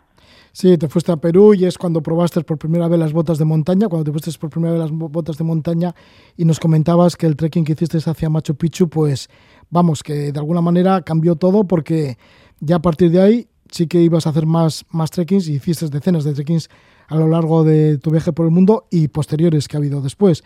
Porque allí en el Machu Picchu incluso fuiste al Huayna Picchu, a pesar de que tienes vértigo. Eh, Sí, la verdad es que eso fue, no, no, ni me acordaba, me lo acabas de recordar tú y la verdad es que ahí lo pasé muy muy mal, porque como has comentado tengo vértigo y yo me vine muy arriba y dije sí, sí, yo lo subo, yo lo subo, pero claro, en el momento que miras abajo, pues yo me mareo, sí me da el vértigo. Y hubo un momento que me tuve que parar porque no podía ir ni para arriba ni para abajo, la parte del final es muy estrechita, te tienes que ir agarrando con cuerdas, claro, también obstaculizaba al resto de gente que tiene que subir. Y bueno, pues al final dije, venga, para adelante como los de Alicante. Y subí, pero ahora la verdad es que cuando hago trekkings, o sea, me encanta, pero algunas veces lo paso mal, porque claro, si miro abajo, pues si me da el vértigo estoy fastidiada, pero bueno, aún así me sigue encantando. O sea, debo ser masoquista porque lo sigo haciendo, incluso me rompo cosas por hacerlo, o sea... Y es que el Huayna Picchu dan ganas de mirar abajo porque está justo enfrente de lo que es el lugar sagrado de Machu Picchu. Sí, lo que pasa que mm, yo tuve bastante mala suerte porque fui en febrero y es época de lluvias, de hecho los días anteriores eh, había estado cerrado, que ni siquiera sabía si iba a poder hacer el trekking, al final dejó de llover, lo hice, pero bueno, eh, seguía lloviendo a ratos, que llegué empapada. Y lo malo es que claro, al estar lloviendo estaba todo nublado y cuando llegué arriba no se veía absolutamente nada. Y entonces estuve esperando, esperando, esperando, vi que eso no se abría y como no quería que me pillara lloviendo y tener que bajar y caerme y pues nada, todo mi gozo en un pozo porque yo desde arriba no veía absolutamente nada, una nube inmensa. Pero Bueno. bueno, Pero bueno, esa fue la prueba de fuego, la del Huayna Picchu. Y es que después de estar cuatro semanas en Perú, volaste de nuevo a Estados Unidos, esta vez Los Ángeles, de ahí te fuiste a Las Vegas, al Gran Cañón del Colorado, y diste el salto a Nueva Zelanda, vaya salto más grande, ¿no? En donde ahí seguiste con la afición al senderismo. Sí, porque realmente lo que tienen en Nueva Zelanda son unos paisajes espectaculares. Así que si no te gusta la naturaleza, no es tu país. Pero vamos, si te gusta, es el paraíso terrenal. Es increíble. Tiene unos parques nacionales espectaculares, tiene glaciares, tiene unas montañas preciosas, es todo súper verde, es muy diverso para el territorio que tiene. Y entonces sí, ahí lo que hice básicamente fue de ir de parque nacional en parque nacional. Beatriz, y luego ya fuiste a Australia, pero ¿no te gustó demasiado? Mm, No, la verdad es que Australia a mí me decepcionó bastante. O sea, ha sido como mi gran decepción viajera.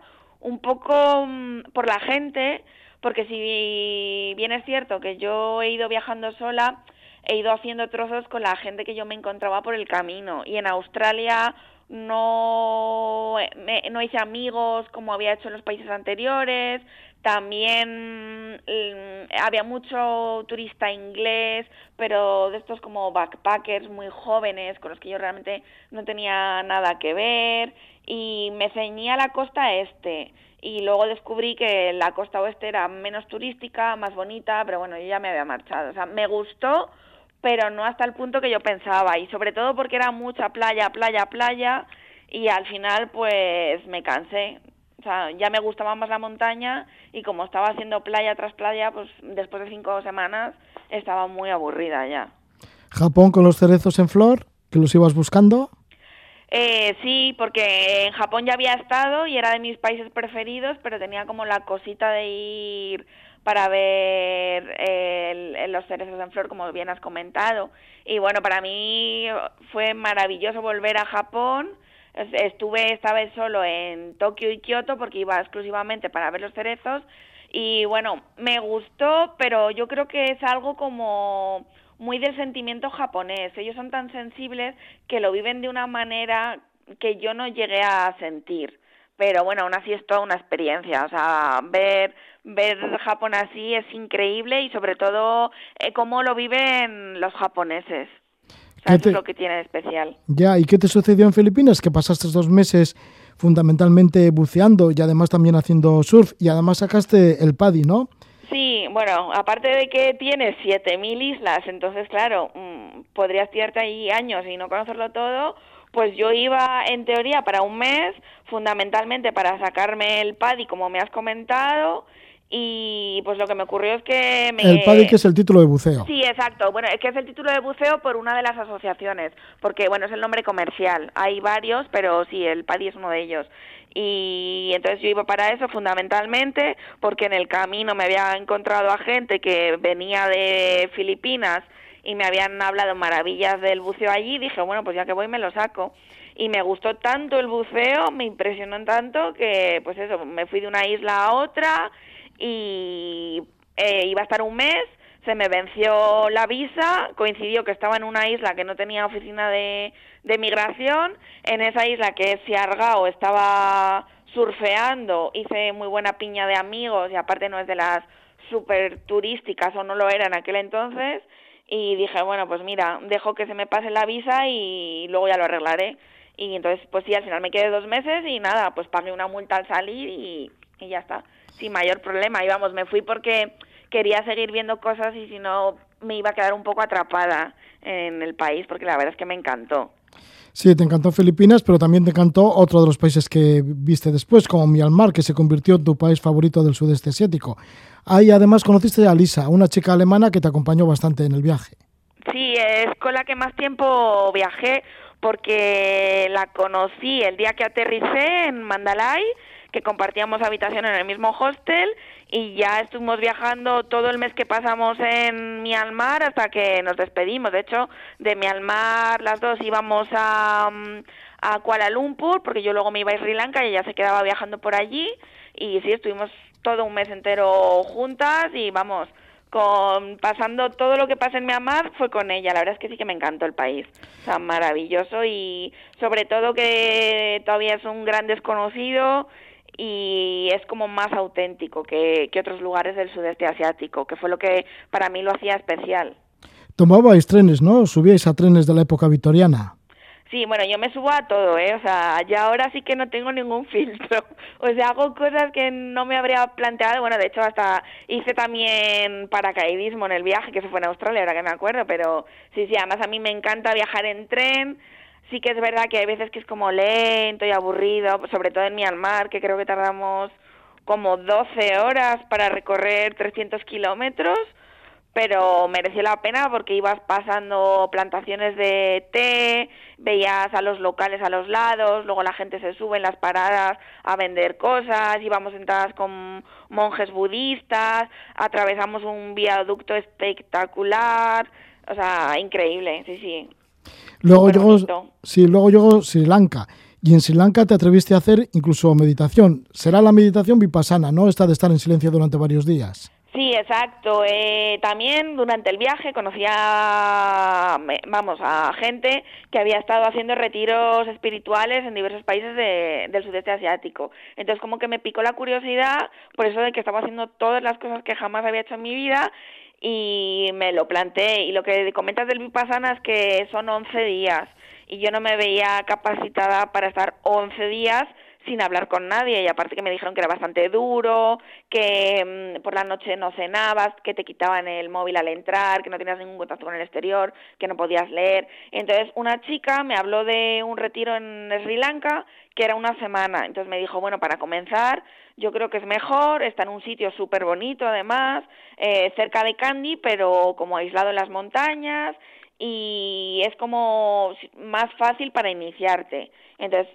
seguí su consejo, me apunté, ya me dio el contacto y la verdad es que también la experiencia estupenda, aunque sí que es verdad que si bien era un retiro silencioso, creo que como al cuarto o quinto día hubo un chico que ya no se aguantaba más y se puso a hablar en el descanso de la comida y bueno, ya los dos últimos días ya no era tan silencioso. O sea, eh, durante el día que estábamos meditando de 4 de la mañana a 9 de la noche, mm, pues meditábamos, pero sí que es verdad que en el descanso del té o en el descanso de la comida, ahí bueno, nos dejaron que habláramos un poquito entre nosotros. Sí, Sri Lanka. Bueno, pues que además de la meditación también fue el surf. Ya estabas un poco cansada de tanto, de tanto caminar por el mundo, pero sí que te animaste a ir a Indonesia, en donde ya tuviste una moto y ibas a bucear con tiburones, con mantas, y ahí terminó esa primera vuelta al mundo. Pero no han terminado tus viajes, que si no llegas el por el coronavirus, todavía sigues por ahí de un lugar a otro. Eh, Pues sí, posiblemente porque después de lo que fue la vuelta al mundo estrictamente, porque sí que mm, hice el globo, digamos, eh, al poco de llegar me agobié y me marché a México con intención de pasar las navidades, pero bueno, las navidades en México se convirtieron en recorrer México y todo Centroamérica hasta el verano siguiente que me tocó volverme a España porque nacía mi sobrina y si no mi hermana me iba a dejar de eh, hablar de por vida. Pero vamos, que al poco de nacer Martina estuve picoteando un poquito por África, estuve en Kenia, estuve en Tanzania y luego pues como siempre viajo en Navidad, como te he comentado antes, pero mi hermana ya no iba a venir conmigo porque ya tenía la niña, dije, bueno, pues me voy a Argentina, que no, no estoy por allí desde que me mudé.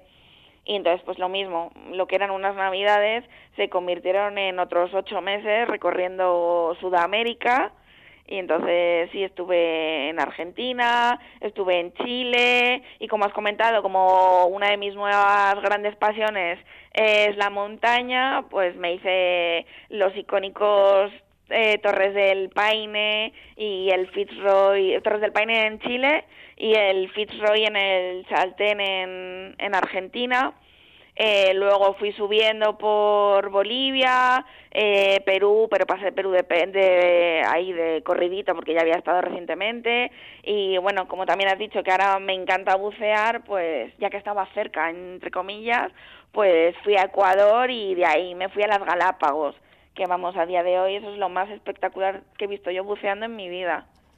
Pues si te parece, Beatriz, ya continuamos y nos cuentas lo que te sucedió por América y además últimamente también has estado por las montañas de Georgia y en febrero, antes de que apareciera la pandemia del coronavirus o por lo menos esta alarma sanitaria, estabas por Sudáfrica, en Mozambique. O sea que todavía hay mucho que contar. Muchísimas gracias, Beatriz. Ah, y déjanos el contacto porque tienes tu página viajera. Ah, sí, eh, bueno, tengo un blog de viajes que se llama birkinandbackpack.com, bueno, Birkin como el bolso, porque la gente me pregunta qué es, bueno, pues la gente que sepa de moda es como un antes un después, y en Instagram me llamo igual, pero bueno, como tengo un apellido tan raro, o sea, lo que más muevo es Instagram, si me buscas por Bea Farto, creo que sale más rápido que mi nombre de la cuenta, que es también Birkin and Backpack, como el blog.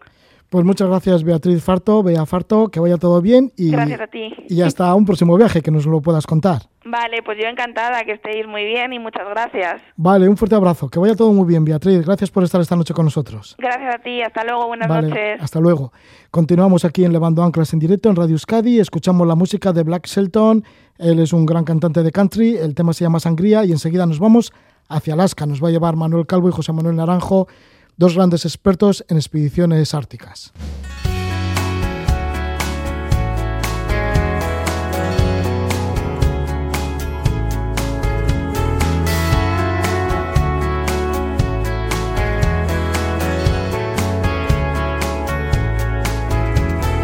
Crashing into me like waves on the coast.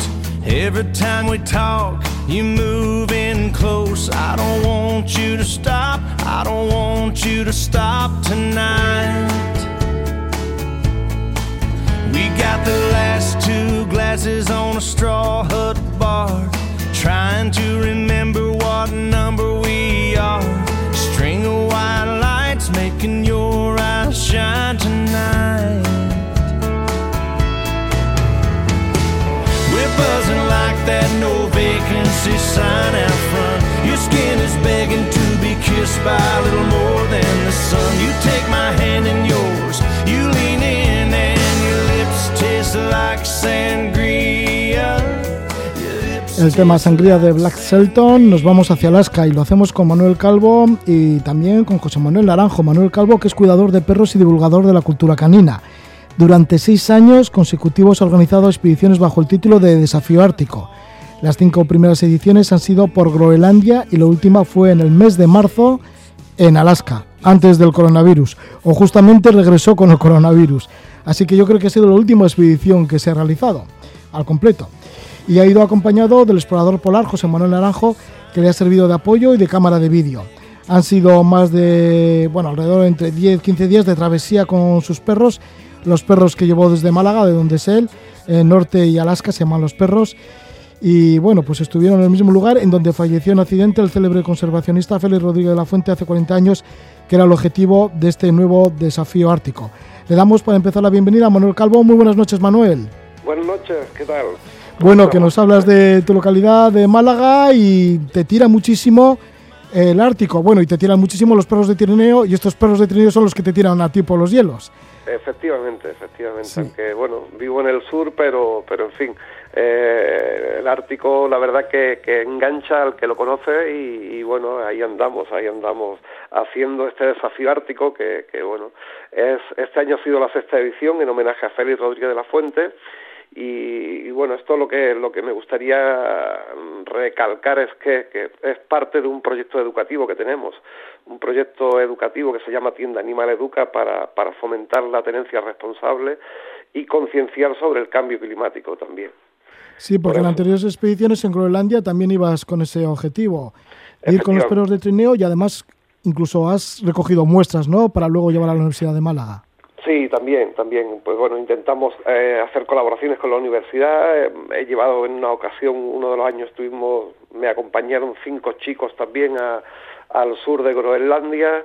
Eh, bueno, eh, nosotros queremos contar lo que queremos eh, en este programa educativo que tenemos que se llama Tienda Animal Educa, en el que participa también Royal Canin. Es un proyecto muy ambicioso en cuanto a, a contar la, la, historia, la cultura del perro, contarles a, a los chavales lo que el perro ha hecho por el hombre a lo largo de la a lo largo del desarrollo de la humanidad. Le debemos mucho al perro y, y bueno, una forma de, de, devolverle parte de lo que ha hecho por nosotros es con una tenencia responsable y, en fin, no, no abandonando, no maltratando. Y, y, bueno, por eso el ir a, al norte de Groenlandia es para, era para documentar, documentar, pues bueno, que todavía hay un pueblo que son los Inuit del norte de Groenlandia que siguen en gran parte dependiendo de, de, del perro para, para salir en su día a día, para salir a pescar, a cazar. Y, y, bueno, en eso, en eso estamos. En tu anterior edición, en la quinta, la que fuiste a Groenlandia, ya sí. por quinta vez, esto de Groenlandia 2019, allí hiciste 450 kilómetros con perros de trineos durante 27 días y esta vez, bueno, ahora Alaska ha sido con José Manuel Naranjo, que enseguida estamos con él, pero sí. eh, el anterior año, en el 2019, fuiste en, sol, en solitario. Sí, sí, el año, eh, el año pasado fui solo, me fui a, al norte de Groenlandia, a, a Thule, y estuve, pues bueno, desde salí desde Canadá. La intención era cruzar hasta hasta Canadá, pero bueno, las condiciones del, del hielo marino no eran no eran las apropiadas y entonces, pues bueno, ya hice, hice una ruta por el por el norte que, pues, recorrí unos 450 kilómetros que sobre el mar congelado que la verdad que es una es una de las sensaciones más bonitas que, que, se puede llevar a cabo el que ha el que ha podido pues bueno hacer mm, vivir una experiencia de estas de, de ir día tras día sobre sobre el mar congelado sorteando eh, y se ver atrapados, en fin, viendo fauna ártica, es una experiencia inolvidable.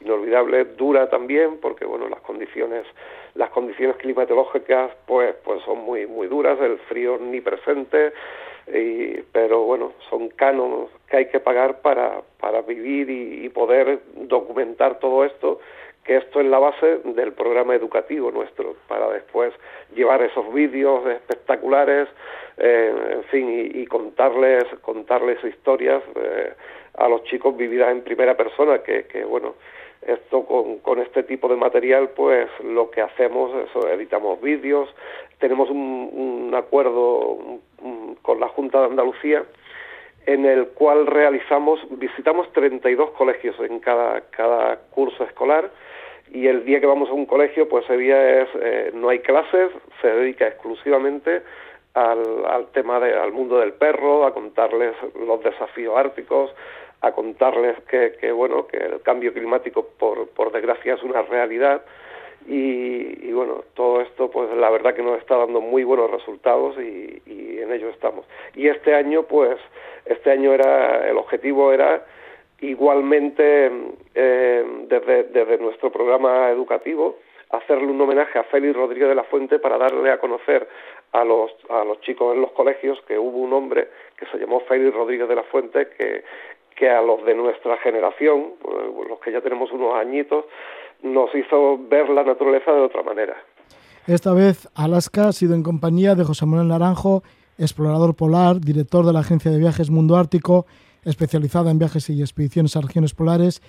Y es que José Manuel Naranjo lleva ya como más de 30 años viajando al Ártico. Le damos la bienvenida. Muy buenas noches, José Manuel.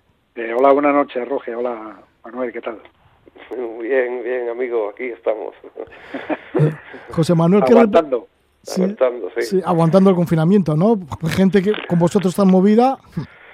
Bueno, Claro, hombre, somos eh, gente que nos gusta los espacios abiertos y los horizontes infinitos y bueno, pues pues por una parte es duro por, por eso mismo, que perdés todo eso, pero por otra también es verdad que estamos acostumbrados a, a situaciones de tormentas, de estar metidos en tiendas de campaña y, y durante días por, por el tiempo, o sea que bueno, que lo llevamos bien.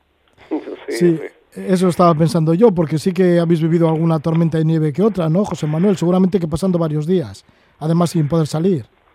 Sí, claro, esto es, eh, digamos, el pan nuestro de cada día, por decirlo así, de esa- con esa expresión. Eh, es habitual que de vez en cuando haya tormentas que duran bastante tiempo, incluso una semana, y no puedas salir de la tienda, sobre todo.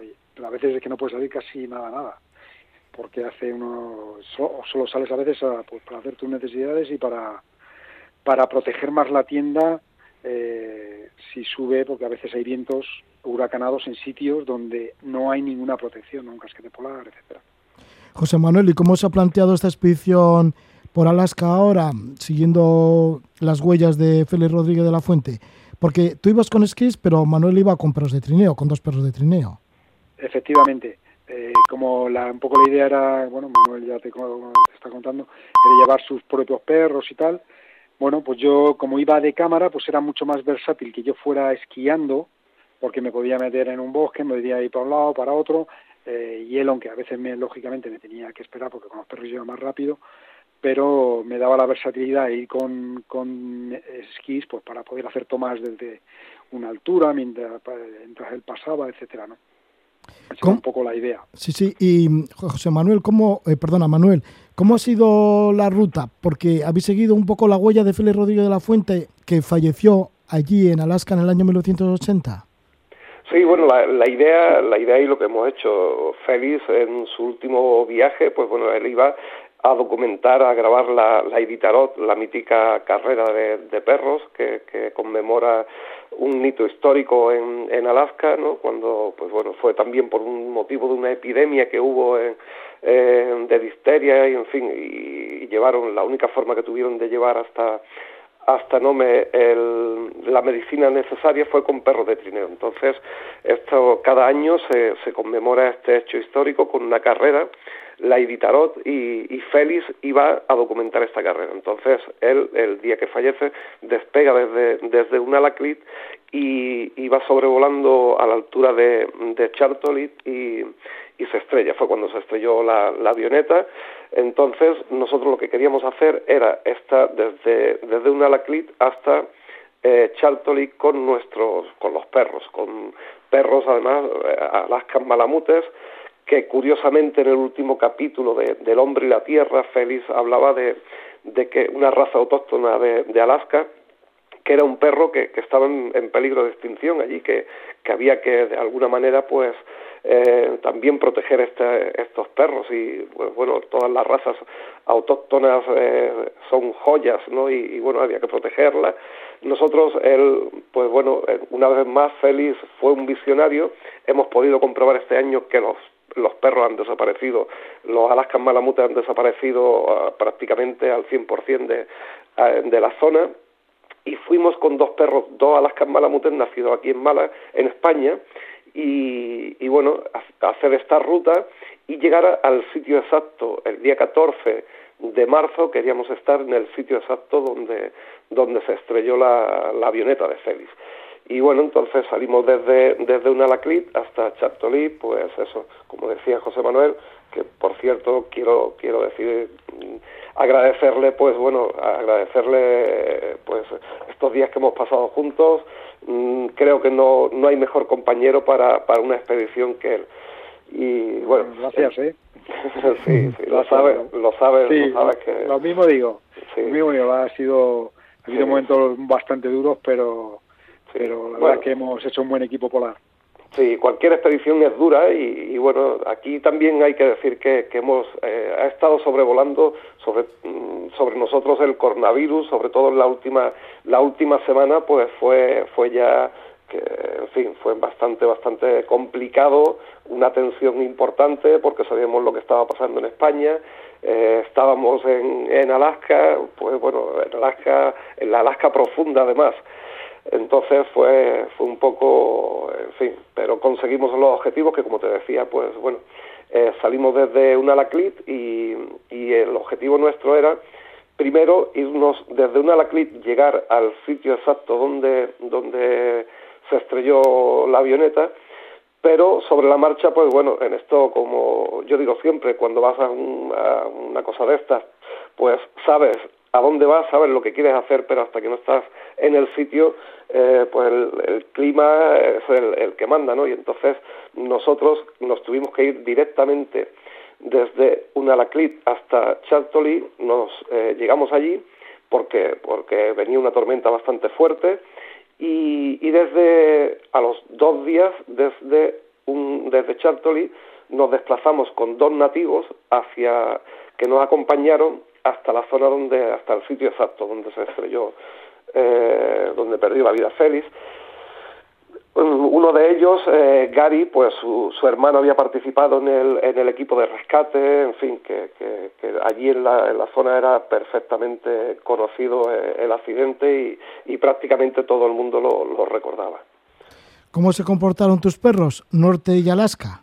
Pues mejor que nosotros.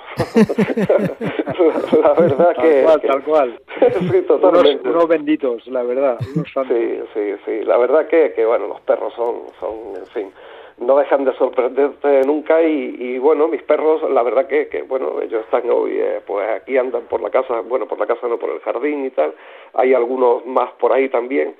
Y, y son perros que, que han nacido en España, uno nació en, Cantra en Cantabria, eh, Norte nació en Cantabria eh, y Alaska nació en Cádiz. Y bueno, conmigo sí que han venido mucho a la sierra, hacemos deporte con ellos, en fin, los, los he adiestrado yo. Y, y están acostumbrados, pues, pues, bueno, un poco al frío tal, pero claro, la, la, el tema era ver, eh, ver cuando llegáramos allí cómo iban a responder, ¿no? Porque la verdad que nos sorprendió, nos sorprendió el, el, el frío, no esperábamos tanto frío, la segunda noche eh, creo que eran 40 grados lo que teníamos, ¿verdad, José? Eh, Sí, sí.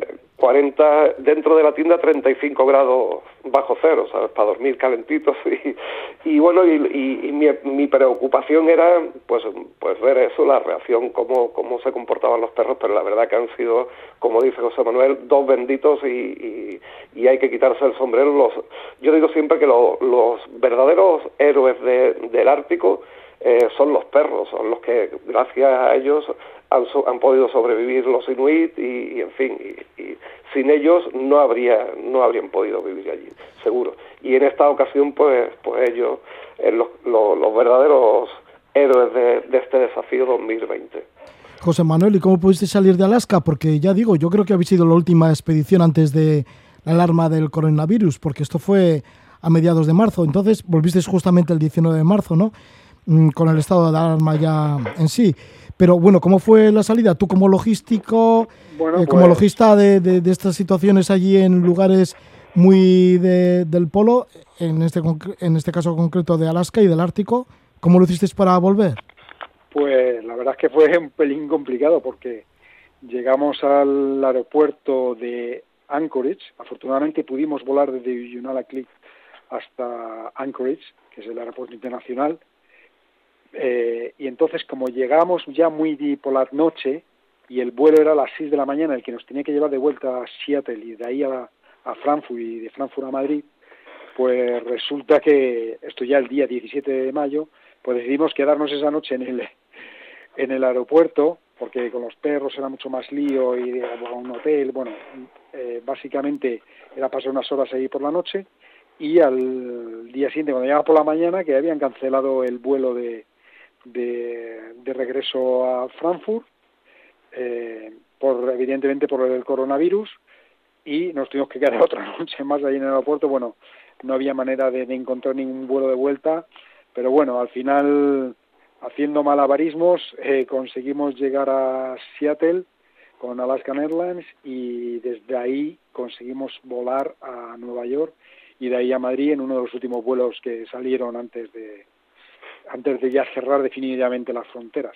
Sí, porque llegasteis eso el 19 de marzo, todo esto el 17 de marzo, el 19 de marzo ya llegasteis y seguramente que Manuel encontrasteis un mundo diferente, ¿no? Una vez que, que aterrizasteis bueno, en Barajas. Pues lo primero que te encuentras a, a, la UME allí, pues bueno, desinfectando todo, en fin, mucha policía. Eh, la verdad que, que, que fue pues, pues bueno, como si entras en una película eh, no sé, de, de, de, terror, ¿no? Porque la verdad que, que, en fin, te daba, era un poco sin saber, no ya por lo que, veíamos ahí, sino por lo que por lo que se avecinaba, ¿no? Por lo que hemos vivido. Esto, esto la verdad que ha sido un poco, nos ha pillado, yo creo que a todos con el pie cambiado y, y nadie, nadie, ni en los peores sueños, no imaginábamos nunca que, que, que podíamos llegar a vivir esto, ¿no? Pero, pero en fin, bueno, ha sido, nos ha tocado vivirlo y nada pero pero la verdad que, bueno a mí lo que eh, en fin todo esto teníamos después una vez que llegáramos aquí a España pues teníamos un programa también para para seguir con este homenaje a, Félix. Por ejemplo teníamos a, en la, a la semana siguiente íbamos a, organizar unas jornadas en Poza de la Sal junto con allí en el pueblo de donde en el pueblo donde nació Félix, pues íbamos a ir con, con Norte, con Alaska, eh, íbamos a llevar los trineos, varios trineos que tengo yo, en fin, para, para dar un, una charla a, a los chicos también de la zona y tal, pues todo esto, claro, ha habido que posponerlo, habrá que buscar fechas, pero, pero bueno, son los daños colaterales de todo, de todo esto, de esta tormenta que estamos viviendo. Bueno, pues ojalá todo vaya andando y con paciencia se puedan conseguir todo, porque bueno, vosotros ya estáis eh, muy metidos en diferentes desafíos y este puede ser uno más. Estamos con Manuel Calvo, que es el que lleva a cabo Desafío Ártico, lleva ya seis ediciones de Desafío Ártico, todas consecutivas, un año tras año. Primero fueron cinco años en Groenlandia, expediciones a Groenlandia, y esta vez ha sido Alaska, recientemente en Alaska, tras la huella de Félix Rodríguez de la Fuente, en homenaje a él, a los 40 años, al aniversario de los 40 años del accidente que tuvo y falleció allí en, en Alaska. Pues muchísimas gracias por estar con nosotros, Manuel Calvo. Déjanos el contacto, por favor. Bueno, eh, nosotros eh, a través de, de Tienda Animal tenemos ahí, es la, quien nos patrocina y bueno, tenemos una página también Marathon Dog, pero con poca, no está muy actualizada, pero lo que, en fin, a través de la página de Tienda Animal se van publicando cosas de- del desafío ártico y de- del programa este que tenemos de tienda de, de educa- educativo, vaya. Que lo próximo que queremos hacer es, eh, lo hacemos, ya lo hicimos el año pasado, este año, si todo va bien, en agosto nos iremos a la reserva de, de Baviar, a la reserva de la biosfera con la aventura transhumante, un programa donde llevamos a chicos, a chavales que han superado un proceso oncológico y nos vamos a vivir con los pastores transhumantes entre lobos y mastines. Y esperemos que este año volvamos a hacerlo en, en agosto. Ay, qué bonito, lo de Bavia en León.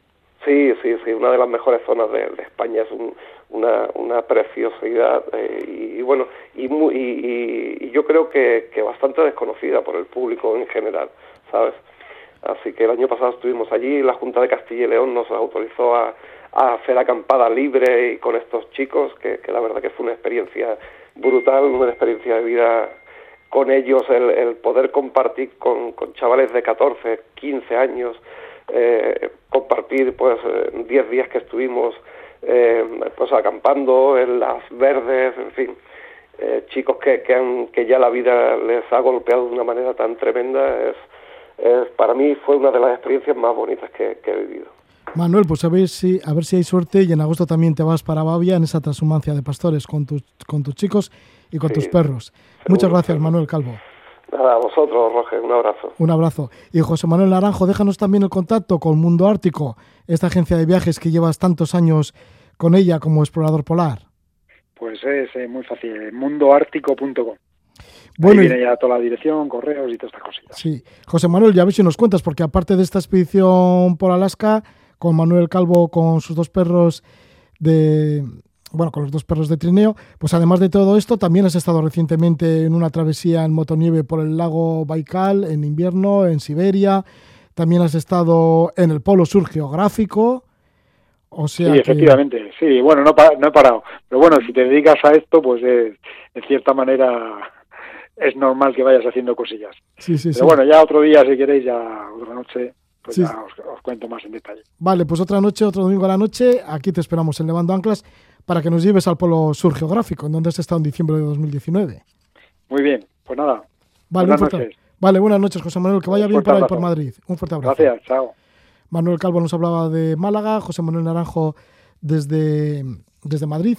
Y ahora vamos a hacer una conexión con Quecho, nos queda más cerca, pero nos van a hablar de un bello viaje que han hecho en velero, porque se fueron del puerto deportivo de Guecho hasta la Polinesia, hasta Rayatea, en donde ahora mismo tienen su velero. Y escuchamos, antes de irnos para allí, para el Pacífico, a una cantante que se llama Rayatea Helme.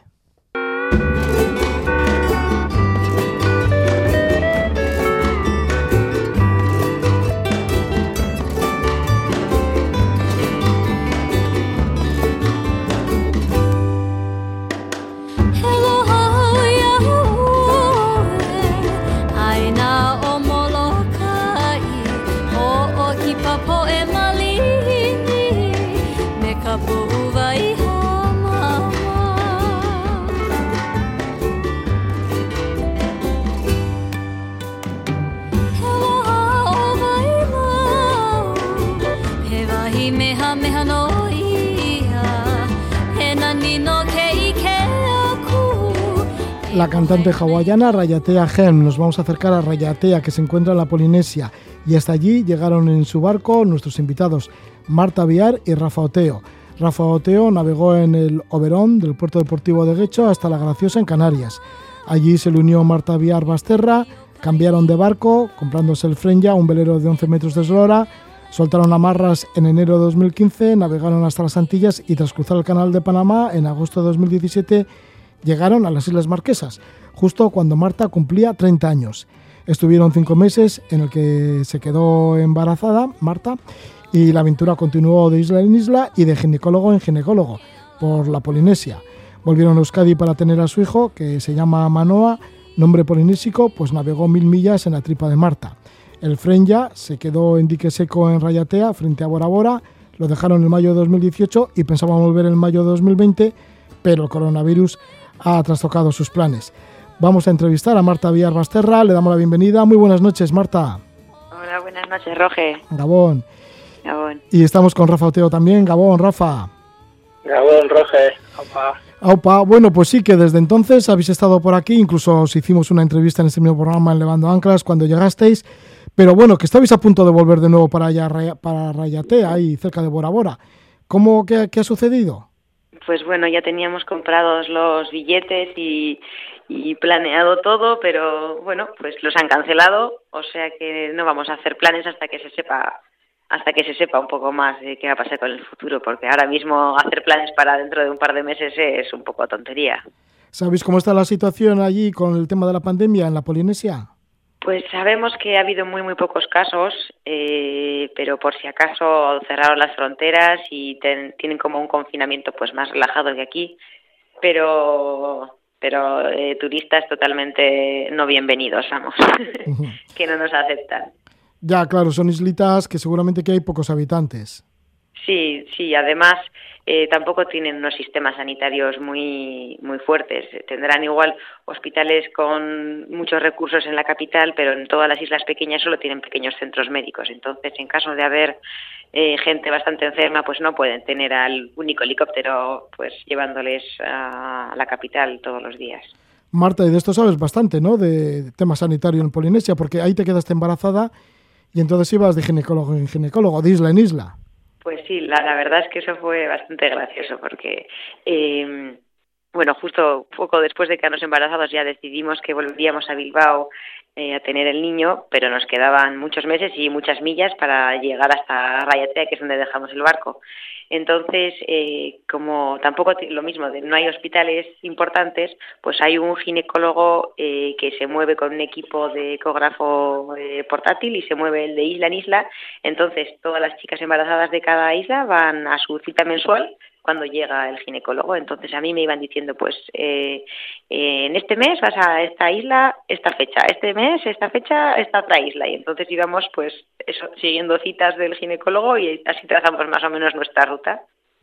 Rafa, pues tendréis bastante añoranza de la Polinesia y especialmente igual de las marquesas, ¿no? En donde justamente Marta, ya hemos dicho, llegó cuando cumplía 30 años, ahí se quedó embarazada, o sea que ahí queda una marca bastante fuerte para vosotros. ¿Cómo es esa añoranza que sentís por, por la Polinesia? Pues la verdad es que bastante fuerte. Eh, teníamos ya muchas ganas de volver y estábamos ya a punto, todo planeado con otra etapa porque vinimos a tener el niño porque queríamos, tenemos ahí padrinos para el niño a patadas y un montón de amigos y tenemos amigos españoles que están ahí con el barco ahora mismo que están pues enseñándonos fotos y cómo están pasando la, cuarentena, bueno ya pasó porque ya les desconfinaron hace como dos o tres semanas que están desconfinados totalmente.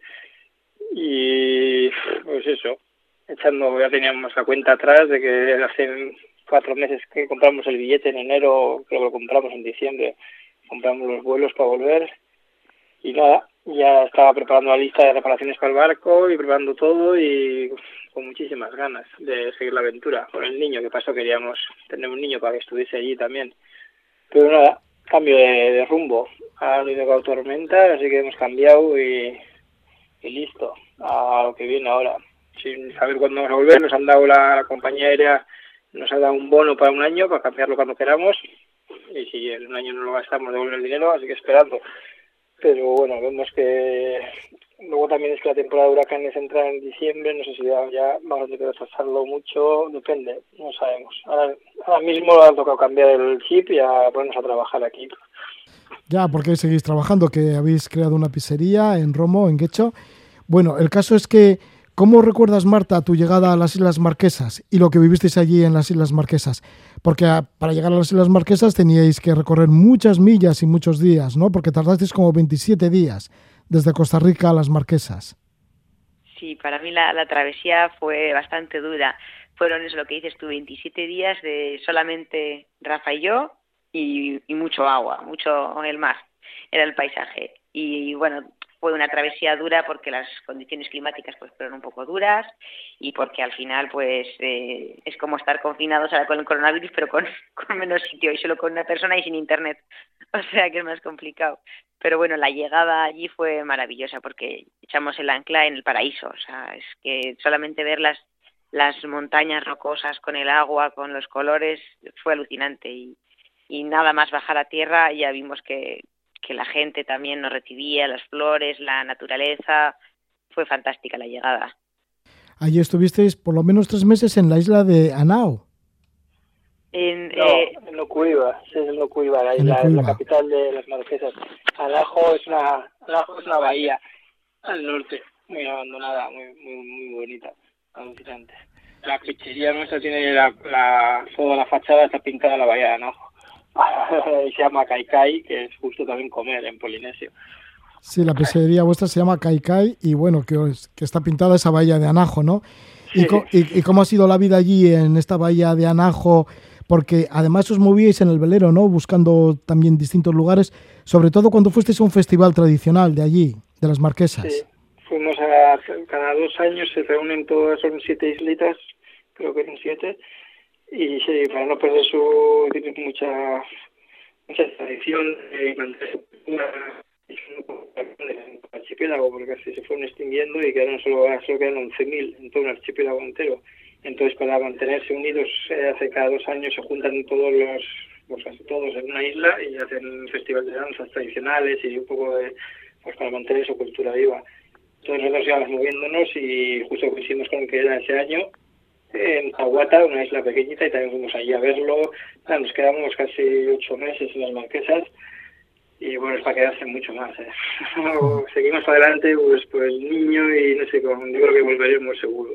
Tenemos muchos amigos, otra vez me man- hablo con algunos todavía, sí, de vez en cuando. Tenemos muchas ganas de volver, sí. La vida ahí es muy fácil, ¿eh? levantarse, pescar, cazar, coger fruta, muy, muy, muy, muy ¿Cómo fue esa- diferente. Ya, diferente, ¿no? Claro, una vida totalmente diferente a la de Polinesia con la de aquí. ¿Cómo, ¿Cómo ha sido, Marta, la interacción con ellos?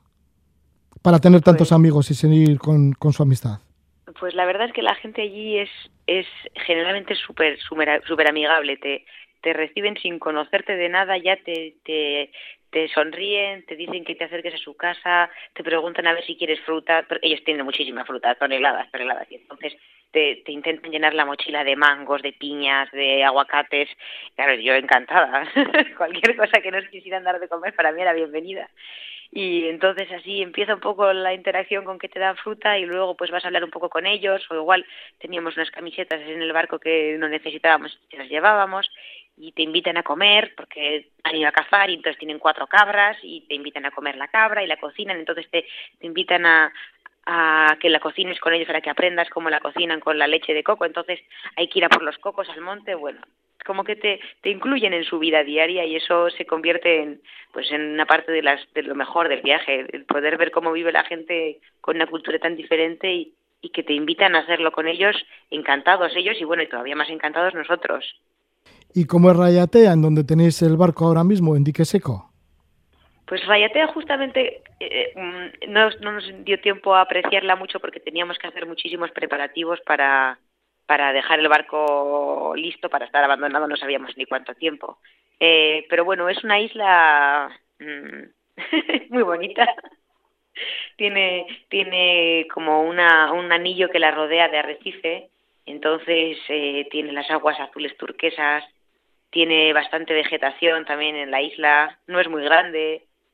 Mm, si cualquiera lo pone en Google y pone imágenes, es que una imagen vale más que mil palabras, la verdad. Está justo enfrente de Bora Bora, que igual la gente tiene como una imagen de lo que es Bora Bora, eh, pues está enfrente. Entonces es una isla muy parecida, igual con menos hoteles. Vuestro hijo que lo concebisteis allí en la Polinesia se llama Manoa. Sí, ¿Y qué significa Manoa? océano, Ah, qué bonito. Mm. sí. Océano en polinésico.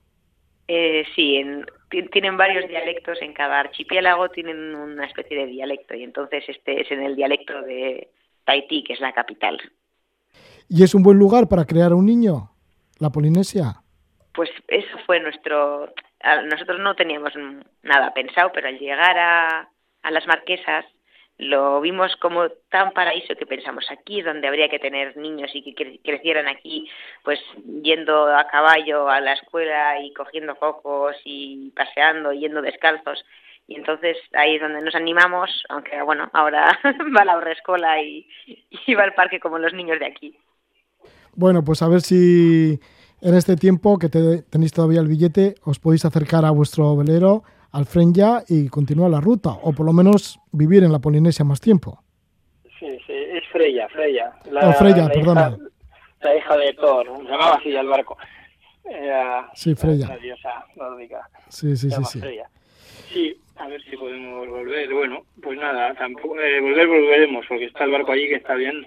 Entonces seguro que intentaremos volver. Nos- Todos nuestros esfuerzos es para volver a, a una aventura con la Polinesia. Bueno, pues Sí, que sea, que sea así. Y mientras tanto, bueno, pues ahí estáis trabajando en la pizzería Kai Kai, que se encuentra en Guecho, en Romo en concreto. Pues mucha suerte y que vaya todo bien. Muchísimas gracias por compartir esta noche con nosotros en directo, Marta Viari y Rafa Oteo.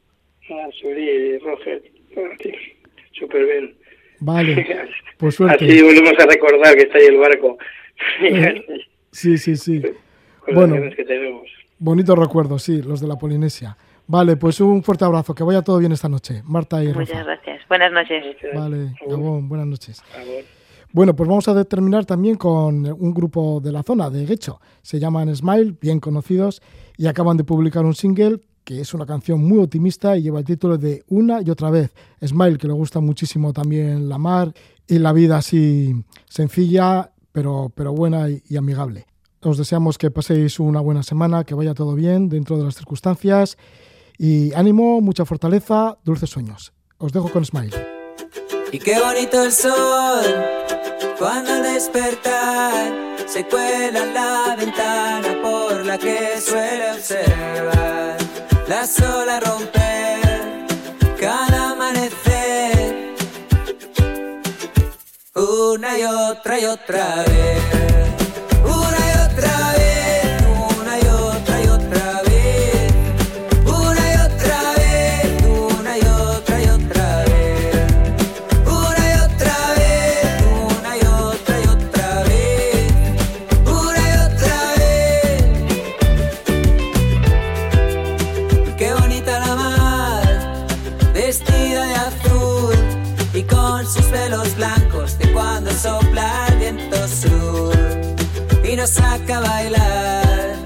Nos hace tan felices. Una y otra y otra vez.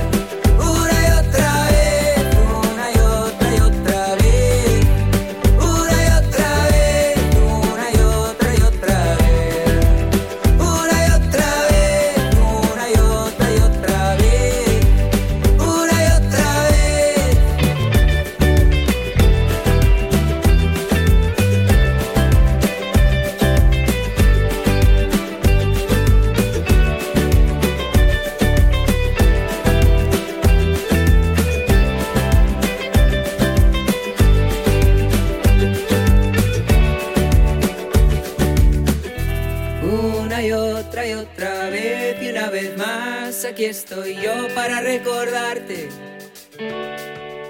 que el viaje no ha acabado, que todavía puede ser emocionante si miras para adelante y que el presente es un regalo que se nos ha escapado y ahora vives atrapado en la velocidad que nunca se detiene, siempre va con prisa. Si puede, te aparta, sonrisa. Una y otra y otra